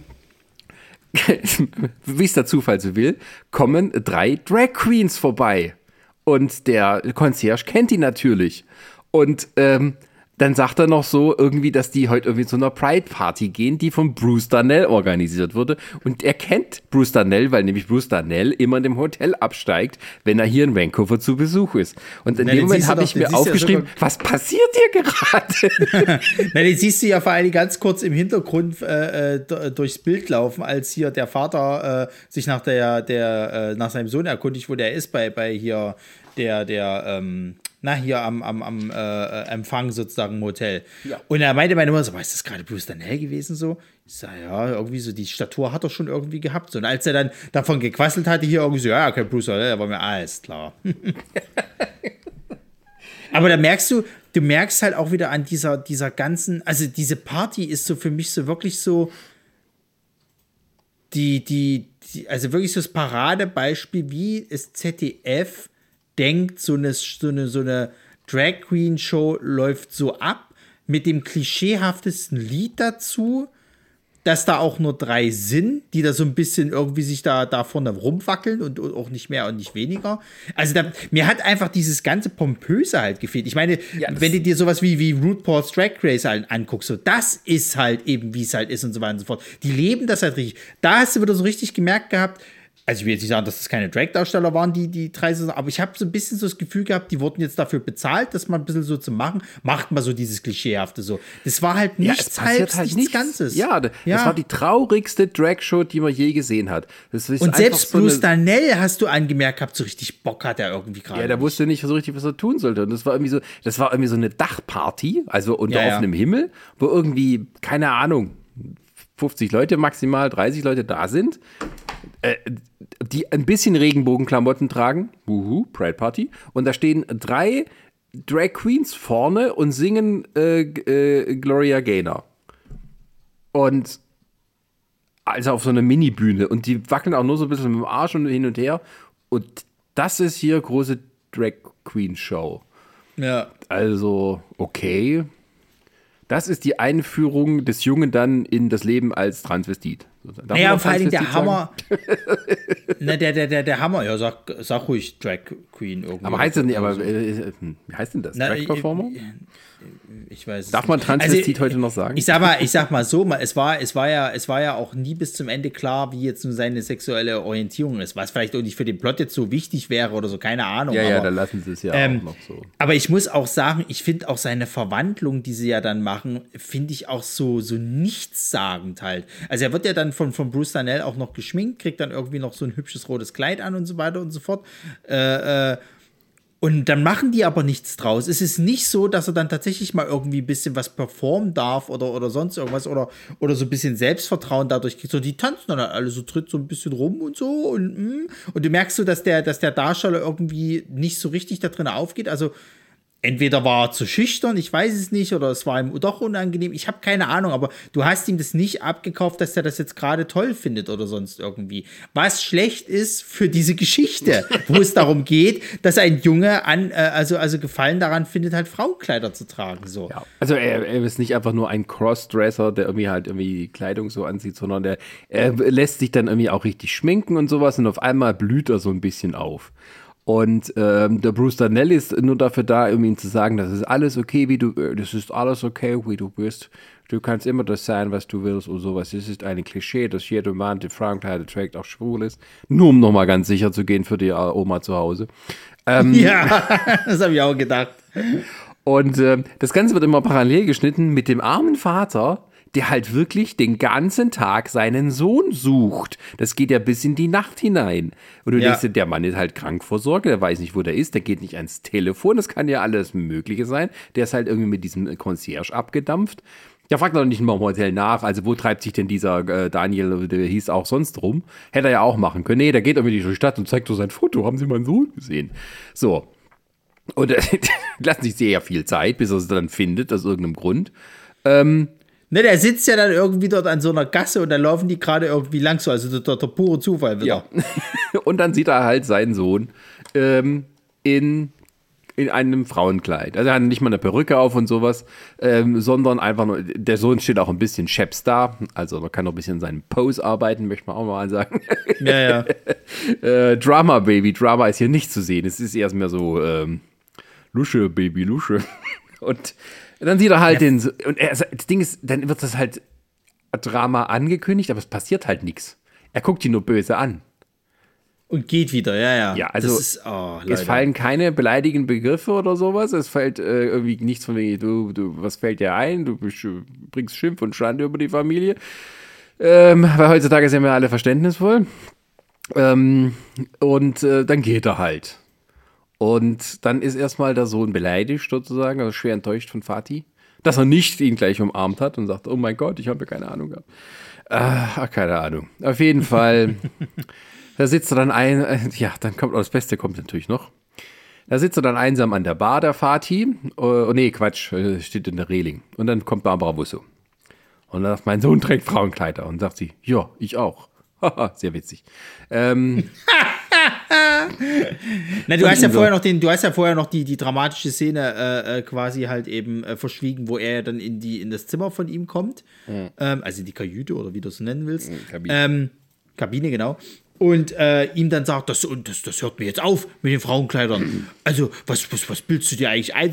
Wo ich schon wieder, schon wieder so, so dachte, halt so, ach, müsste jetzt genau diesen Weg gehen. Wie wäre es denn mal gewesen, wenn er einfach mal wirklich so kurz Verständnis gezeigt hätte oder versucht zu verstehen, was sie ja später dann machen. Aber warum denn erstmal schon wieder so dieses typische Klischeehafte? Ja, Leute. oder halt, also das kannst du ja auch vorher aufbauen, aber da ist ja gar nichts da. Es geht ja die Nee. ganze Folge nur darum, dass dieser Mann verzweifelt versucht, eine Verbindung zu seinem Sohn aufzubauen, irgendwie äh, auch Schuld empfindet, dass er das nicht früher gemacht hat. Ähm, und nun soll er auch noch der Böse äh, sein, der sozusagen mit queeren Leuten nichts anfangen kann. So, das kommt nur so reingeschmissen von der Seite. Ja, also wenn er das ja, vorher noch gemacht hat, dass, dass da vielleicht zwei Männer wären, die Händchen halten, auf dem Deck rumlaufen und der Vater guckt halt so mit Abscheu dahin und irgendwie so weiter. Jetzt ja alles aufbauen. Aber nein, das kommt halt so mittendrin. Und dann hat Barbara Wusso die Idee, wie er Verständnis für seinen Sohn zeigen kann, um ihm auch zu zeigen, dass er trotzdem auf seiner Seite steht. Und dann kommt der Schnitt und du siehst, die sind in der Kabine und der Mann trägt das Kleid seiner verstorbenen Frau und Barbara Wusso begutachtet ihn. Und ich habe mir aufgeschrieben, ich will sterben. Bitte lass diesen Moment so schnell wie möglich vorbeigehen. Also das war puh. Das war die, war die wir- Cringe-Apokalypse. Ja, ja, also da war, das war wirklich ein Moment, wo ich gedacht, boah, leck mich am Arsch, dass ihr das durchzieht. Also wirklich. Irgendwo mutig, auf der anderen Seite, Jungs, also ihr habt es nicht verstanden. Wirklich nicht. Und äh, da kann ich dann auch jedes Facebook-Kommentar äh, äh, quasi verstehen, dass dann sagt, schlechteste Folge ever. nee, aber also, also wirklich mal, also das, das ist ja wirklich, das ist einmal so, so, so mit der Brechstange drauf. Gleichzeitig ist das total unsensibel irgendwie. Also ich glaube auch tatsächlich irgendwie so, so Leute aus dieser ganzen queeren Com- Community werden sich da einfach absolut verarscht gefühlt haben, weil das irgendwie auch so ein bisschen so, so, so rüberbringt, so, na, da zieht er doch einfach mal ein Frauenkleid an, so, und dann ist alles gut, so. Also, äh, das, das, das ist so, das ist wirklich TTF-Denke für, für alte Menschen. Ja, das ist aber nicht verstehen. Ja, das ist tatsächlich so wie äh, in einmal dieser äh, früheren Folgen, wo irgendwie der Mann immer so viel zu tun hat und irgendwie die Frau sagt, wir müssen wieder sein wie vorher. Und dann macht man Dosenessen in der Kabine und plötzlich sind alle Probleme beseitigt. Und das ist also so, äh, das gleiche Muster. Und der Mann, der Mann läuft halt dann. Kaya Jana, weißt du, so ein Saki mit mir und eure Probleme sind gelöst. Ja, Macht genau. die Dose auf und eure Probleme sind gelöst. Zieh ihr Frauenkleid an und eure Probleme sind gelöst.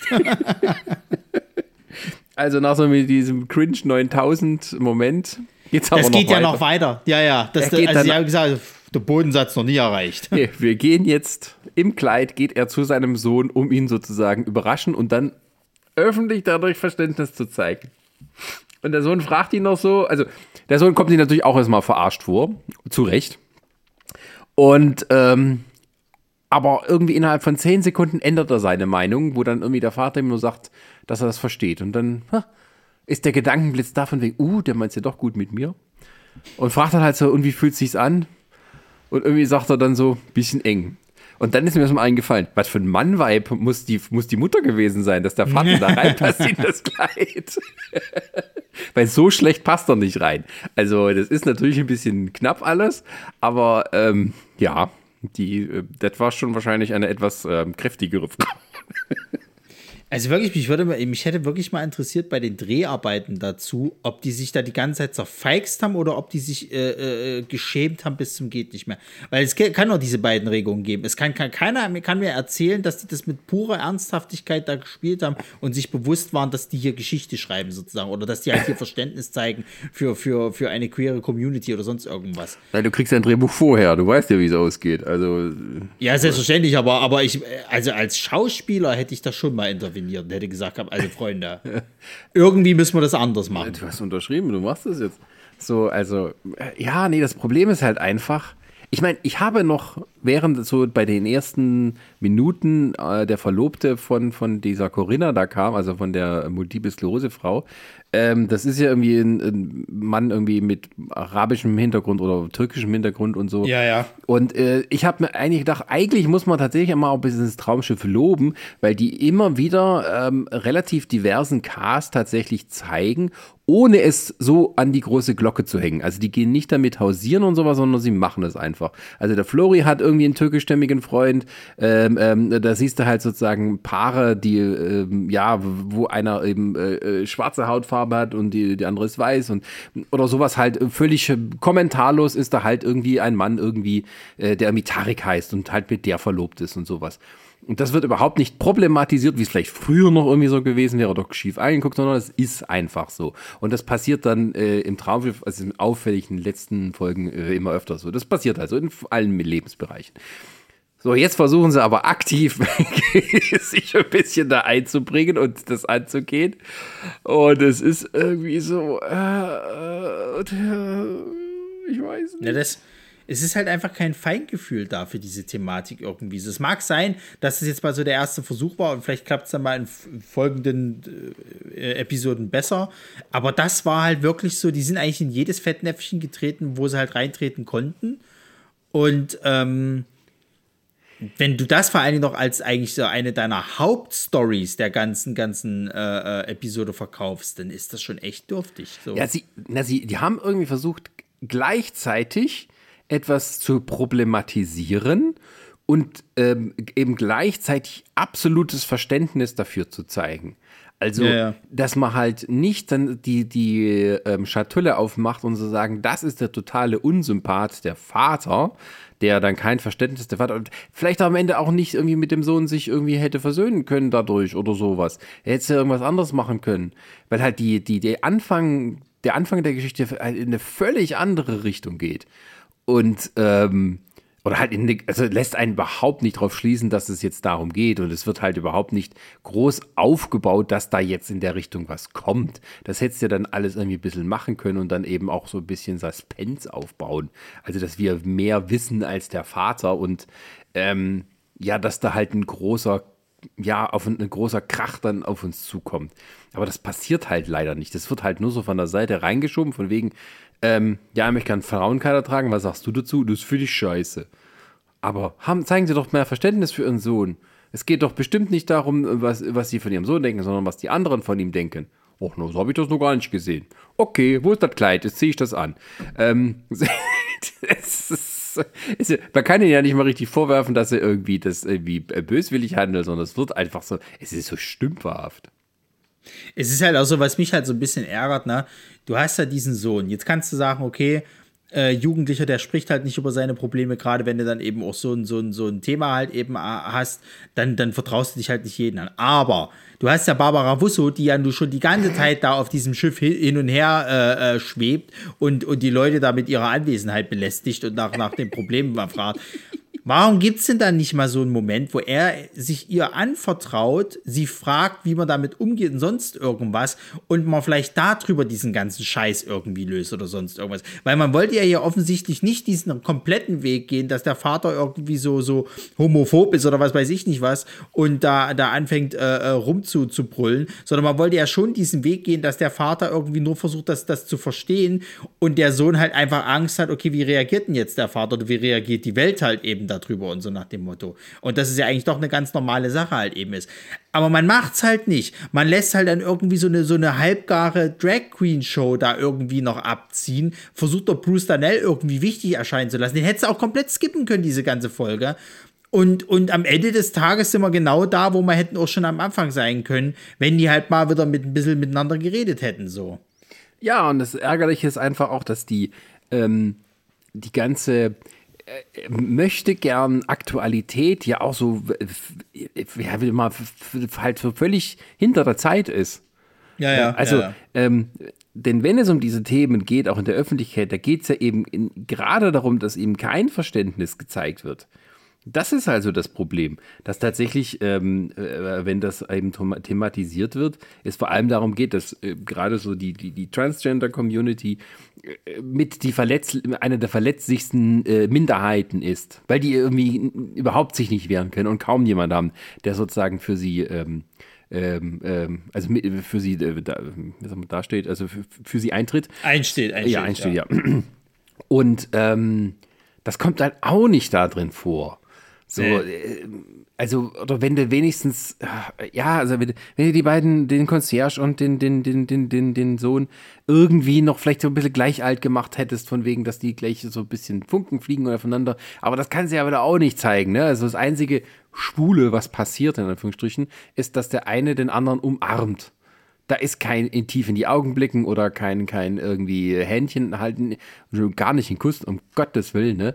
Also es ja, ist irgendwie so, das ist halt so wieder das Einzige, was man in diese Richtung macht, ist, dass man halt eben hier Uwe Ochsenknecht und Armin Rohde dann in der, der einen Folge das spielen lässt und das aber eben nur ins Lächerliche die ganze Zeit zieht. Ja, also dass da halt nichts passiert bei denen sozusagen. Es ist immer schon verständlich, ja, das ist auch so ein Beispiel, ne? Man hat ein schwules, also einen, einen schwulen, ähm, äh, eine schwule Figur, ähm, die aber dann auch wieder nicht schwul sein darf oder nicht öffentlich zeigen soll. Vielleicht kommt mal irgend so weit, aber ähm, ja, und gleichzeitig ist die Welt, die da zu einem vorgeführt wird, die tolle Drag Queen Welt, halt so völlig, äh, also in Vancouver gibt es doch bestimmt irgendeinen Drag Club oder irgendwie sowas, wo du hingehen kannst, um da mal richtig eine geile Schau abzuziehen. Also wenn ich in Paris bin, äh, aus irgendeinem, ja, soweit fährt das Schiff nicht, aber wenn ich eine Folge in Paris drehen würde und da geht es irgendwie um Show-Dings und natürlich tritt man da eine Moulin Rouge oder äh, lässt irgendwas bauen, was so ähnlich aussieht wie das Moulin Rouge. Ähm, aber da passiert halt nichts. So, also man sieht halt ja. nur drei, drei, drei Drags, Drag Queens tanzen. Die Queen ist auch schon ein bisschen fies, äh, oder halt ein bisschen übertrieben gemeint. Also, äh, und das ist halt ja, alles so amateurhaft. So. Also ich weiß nicht, ob da halt keine Lust wurde, das Geld zu investieren, ob das Geld vielleicht gar nicht da war oder ob man, ob man halt irgendwie sagt, okay, Bruce Danell kostet uns schon sau viel, der Rest muss mhm. halt irgendwie so ein bisschen improvisiert werden. Ich weiß es halt nicht, keine Ahnung, aber das ist halt wieder am Thema verfehlt, ne? Setzen sechs, meine Damen und Herren, so. Ja, außer halt diese, diese Momente, wo ich dann halt mir dachte, was, was geht denn jetzt ab? Was, woher kommen jetzt die, die, die, die, die Transen im Hintergrund? Entschuldigung, kommt der jetzt daher und sagt dann, hey, willst du zu unserer Show kommen? Wir können übrigens auch Deutsch, lalala. Ach Mann, ey. Naja. Oder, meinetwegen, aber dann nimm doch nicht Bruce Darnell mit aufs Schiff. Dann nimm Olivia Jones mit aufs ja, Schiff. Das hat, genau, das habe ich nämlich auch gedacht. Warum nimmst du denn sie nicht mit rein, sozusagen halt? Und da kannst du dann wirklich diese volle Show fahren, dass er sich eben sozusagen, oh, endlich mal jemand gleichgesinnt ist und vielleicht kann äh, der, diejenige mir erklären, äh, äh, wie das halt ist und wie ich damit umgehe und so weiter und so fort. Dann legt er sich vielleicht noch mit dem Vater an, irgendwie so, was weiß ich nicht was, aber. Genau. Nee, Kurzer, kurzer, sinnloser Auftritt von Bruce Danell, der keinem was bringt, nicht mal ihm irgendwie. Und damit hat sich das Thema. Genau, und dann kann Oskar Schifferle kommen und dich vom Fleck weg für seine kleine Travestienummer engagieren. Ach, der Affe, der war ja auch schon wieder nicht da. Der hat wahrscheinlich auch gedacht gehabt, es geht schon wieder nicht ins Warme. Leck mich am Arsch. Ja, es geht nur im kalten Wald. Leck mich am Arsch, ich komme ja nicht mit. oh, stimmt, die waren ja auch mal in Tokio. Da habe ich mal so ein Special gesehen, wo Harald Schmidt dann auch in Tokio rumgelaufen Das ist auch eine ganz schöne Strecke, wenn du da mit dem Schiff hinfahren würdest. Ja, natürlich. Ja, ja. Was denkst du? Oh, weia, oh, weia. Ja, naja, gut. Also so ein bisschen Endfazit. Äh, äh, Also das große Problem, also äh, ich fand es schön, dass es mal ein kleines bisschen crazier wurde als in den Folgen zuvor. Das hat mich doch äh, zumindest bei der Stange gehalten. Ähm, aber das Grundproblem der Dramaturgie ist, dass viel aufgemacht wurde und nicht ordentlich zu Ende geführt. Also jede einzelne Storyline ist in ihrer Auflösung eine Enttäuschung. ja, also ich würde sogar weitergehen. Ich würde fast sagen, war für mich bisher mit Abstand die schlechteste Folge. Weil, ähm, Von den paar, die wir zusammen geguckt haben. Von den paar, die wir zusammen geguckt haben, genau. Weil, ähm, also es gab Stories, die haben mich nicht interessiert, weil die auch nicht interessant genug waren und dann auch durch Dummheiten einfach nur unnötig in die Länge gestreckt wurden. Es gab Storylines, wo die, ähm, also wie gesagt, diese, diese ganze Geschichte mit dem Vater-Sohn, die wirklich so unsensibel halt behandelt wurden und auch so, so, äh, äh, ja, unschön äh, letzten Endes waren, weil sie halt niemandem helfen, ganz im Gegenteil. Ähm, und dann hast du halt noch zum, zum, zum, zum Abgesang halt eben die äh, Schiffscrew, die quasi halt eben, äh, also diese Story, die hat absolut niemandem geholfen. Die hat dem Staff-Captain nicht irgendwie mehr Tiefe verliehen. Die hat Florian noch unsympathischer wirken lassen, als es sowieso manchmal schon ist. Also hier war es ja nicht so dieses halt eben so, man macht sich über Action Florian lustig, weil er so, so ein wandelndes, äh, wandelndes halt Beam ist, sondern hier war es wirklich so, der ist schon echt ein unsympathischer Arsch und eigentlich möchte ich den nicht als meinen Kapitän haben, so. Und dass der Staff-Captain und die, und die Hoteldirektorin, dass da ja überhaupt nichts mehr gemacht hat. Und ich fand selbst äh, hier unsere, unsere äh, Dr. Delgado quasi halt eben, dass selbst sie ja nicht gut wegkam. Weil, ähm, ja, schön, jetzt hat sie diesen Hypochondra, aber von niemandem kriegt sie eine Art von Anerkennung, weil das ist halt nur ein scheiß Gast, ja, fuck, fuck ich drauf, den siehst du nie wieder. So, ähm, nee, also die Folge, die war wirklich, die hat niemanden weitergebracht, die, die, die Stories waren halt nicht gut und ähm, so schön vielleicht die Natur von Vancouver auch ist, ist jetzt nicht das Reiseziel des Traumschiffs, würde sagen kannst, ne Mensch, also da möchte ich mal eine Folge sehen. Ja, immer wenn äh, Nadelholz statt Palmen gezeigt wird, müssen wir doch ein bisschen vorsichtig sein, wie das Ganze enden wird. ähm, aber kommen wir mal zu unserer neuen Kategorie. Wen schmeißen wir vom Schiff und wen, mit wem wollen wir beim Captain's Dinner essen? Ingolf Lück, raus, oder? Nee, den hätte ich drauf gelassen. Echt? Naja. Der, der, hat mir, der hat mir das Ganze noch so ein bisschen spaßig, äh, äh, spaßig gemacht, sozusagen. Gut, ähm, ähm, ähm, Also die Mathematikhexe auf jeden Fall, die fliegt. und ihr lernt der schwimmen, Navigator gleich dir. mit, weil dann können die ja, schon selber gucken, auch. wie es wieder könnt, nach ihr- Hause könnt ihr kommt. mal gucken, wie sie statistisch, äh, wie lange sie statistisch über Wasser hängen können. Je nachdem, wie viele Haie um sie rumschwimmen. Ja. Ach ja, ähm, äh, Corinna und ihr, ihr gefälschter Freund, äh, Verlobter, der ihr Sachen vorfälscht. Also ich sage mal so, ich hätte sie auf jeden Fall über Bord geschmissen, ihn hätte ich da gelassen, weil er noch so einen rationalen äh, äh, äh, Sinn hat, aber sie hat ja am Ende ja tatsächlich dann die Einsicht, also sie darf mal kurz äh, Seeluft schnüffeln, aber man holt sie dann doch wieder rein. Okay, ähm, äh, Fatih, Rainer Krom, was für ein toller Name überhaupt. Ich weiß nicht, ich, also ich sag mal so, die sind, glaube ich, e- eher Opfer des Drehbuchs und der Umstände. Deswegen kannst du den beiden eigentlich keinen keinen Vorwurf machen. Äh, nee, ich, ich, äh, also äh, das Ding ist auch der, der, der Niklas. Ähm, am Anfang war ich so noch ganz, ich, nur wegen ihm habe ich mir diese Kategorie einfallen lassen. Weil diese Kackbratze gebe schon wieder so sage ich, ich schmeiß den vom Schiff, das ist mir völlig egal. Du fliegst. und das muss man am Ende irgendwie Verständnis haben, weil er ja nur irgendwie ja, Probleme hatte und sowas und ähm, äh, jetzt endlich seine Bestimmung gefunden hat oder was weiß ich. Und ähm, ich weiß, es ist politisch inkorrekt, aber ich will ihn trotzdem vom Schiff schmeißen. Also das Sascha Kummer, queerfeindlich. nee, die ganzen anderen waren ja alle nett. Aber der ist halt irgendwie ein Arsch. Ach, was weiß ich. Ähm, ja, da fand ich gleich mit, weil irgendwie fand ich es zu doof für alles. fand ich gleich mit, so. Ach ja, und der Concierge. Ähm, ne, der, der, hat ja, hat ja theoretisch, der hat ja nichts falsch gemacht in dem nee, Sinne sozusagen. Ja, ja. Der war ja nur nett. Also Florian, der darf auf jeden Fall schwimmen gehen. Ja. Das, das ist schon mal gesetzt. Das Arschloch, das Blöde. Da kann, man, kann, kann man mal gucken, wie, wie lange, wie, wie, wie viel, viele Meilen der schwimmen kann, bevor vor Erschöpfung runtergeht. Ja, und äh, Barbara, also Hanna Liebhold, wie sie die, wie die Figur, Figur heißt. Die darf diesmal auch schwimmen gehen, das sage ich dir. Also dafür, dass die ja überhaupt kein, kein, keine Regung mehr hat, irgendwie für den Staff-Captain, als er ihr sagt, dass er vielleicht das Schiff verlässt, äh, also, also sowas Unsympathisches, weißt du, der schüttet ihr Herz aus und so weiter und hilft ihr da über den Tod ihres oder über die Trauer ihres, ihres verstorbenen Typen da irgendwie hinweg, da auf, wo war es? Nicht Coco Island, irgendwo anders. Bahamas, genau. Ähm, und und, und äh, das war's. Das war so, wirklich so nach dem Motto halt, das war nur ein One-Night-Stand. So, jetzt hab dich mal nicht so. also die schwimmt auch. Die kannst, schwimmt kannst auch. du noch mal so eine Wasseraufnahme machen wie auf den Bahamas da. Ähm, und äh, Jessica Delgado? Die bleibt. Die äh, tat mir ein bisschen leid, die Folge. Mit der habe ich Mitleid gehabt. Ja, ich auch. Also, äh also, also das ist tatsächlich so die Figur, die tut mir am, am meisten leid in dieser gesamten Folge, weil sie darf sich nicht entwickeln, sie darf nicht über sich hinauswachsen und sie kriegt keine Anerkennung, die darf sich nur mit den blöden Arschlöchern rumschlagen. ja, wenn die noch zwischen den Staff-Captain und den äh, richtigen Captain äh, gekommen wäre, also das darf man mal gar nicht drüber nachdenken. Ach ja, und der eine Schriftsteller, der kann auch über Bord. Der, ja. der kommt gar nicht rauf. Der bleibt. Der, der, ich wollte schon sagen, der, der, der bleibt wieder in seiner Einsiedlerhöhle da und, und braut, braut seine geheime Whisky-Mischung da.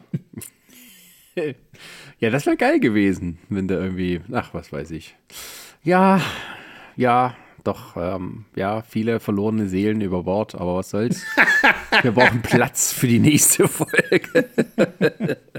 ja, leider wird es äh, bis zur nächsten Traumschiff-Folge ein bisschen dauern, weil ähm, es soll zwar wieder vier Episoden geben dieses Jahr, aber ähm, natürlich erst wieder zum Jahresende. Ja, also und da kommt vor allen Dingen, da kommt vor allen Dingen eine sehr schön. Ich habe ja eigentlich gedacht gehabt, dass es jetzt schon diese Folge ist, dass die Porros da sind, aber nein. Es, ah, ja. äh, ist tatsächlich erst zu Weihnachten. Und da können wir uns richtig uh, drauf freuen. Ja, stimmt. Da können wir uns richtig drauf freuen.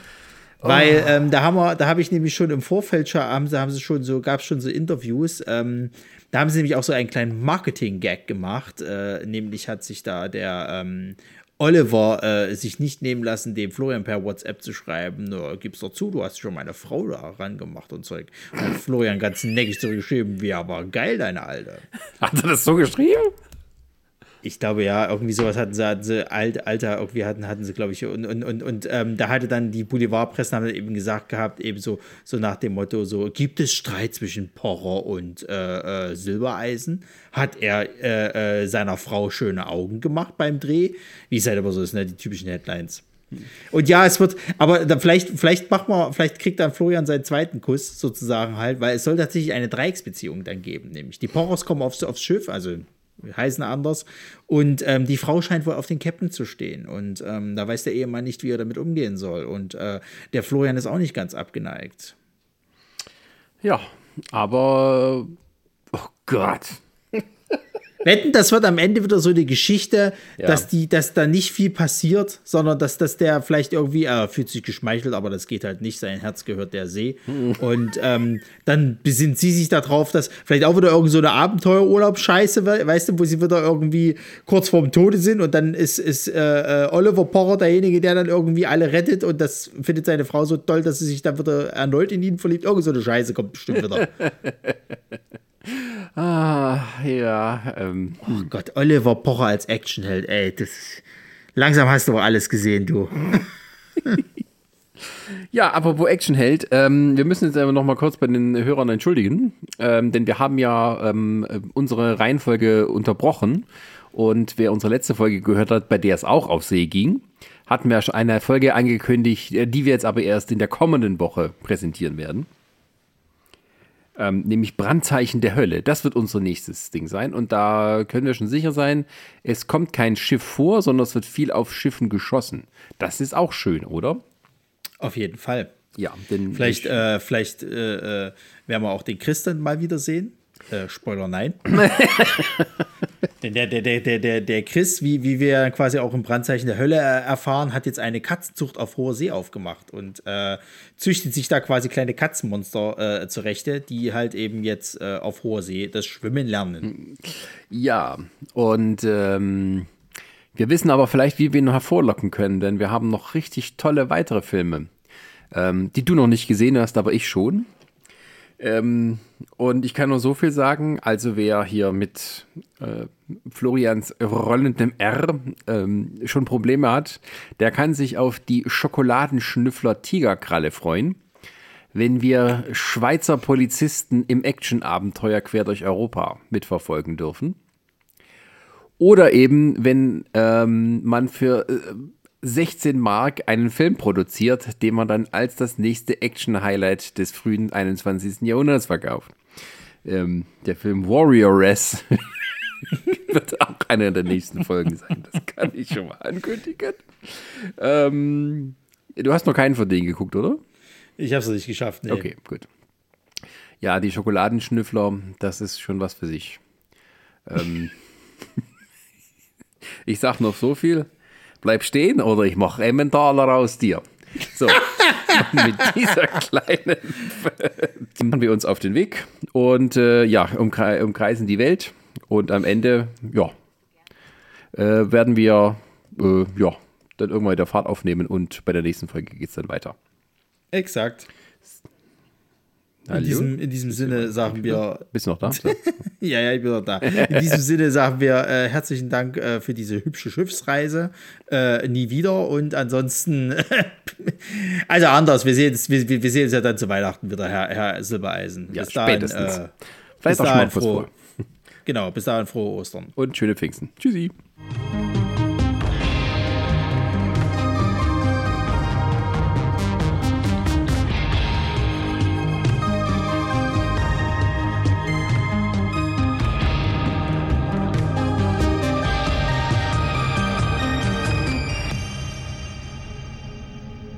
Lamare Audioproduktion.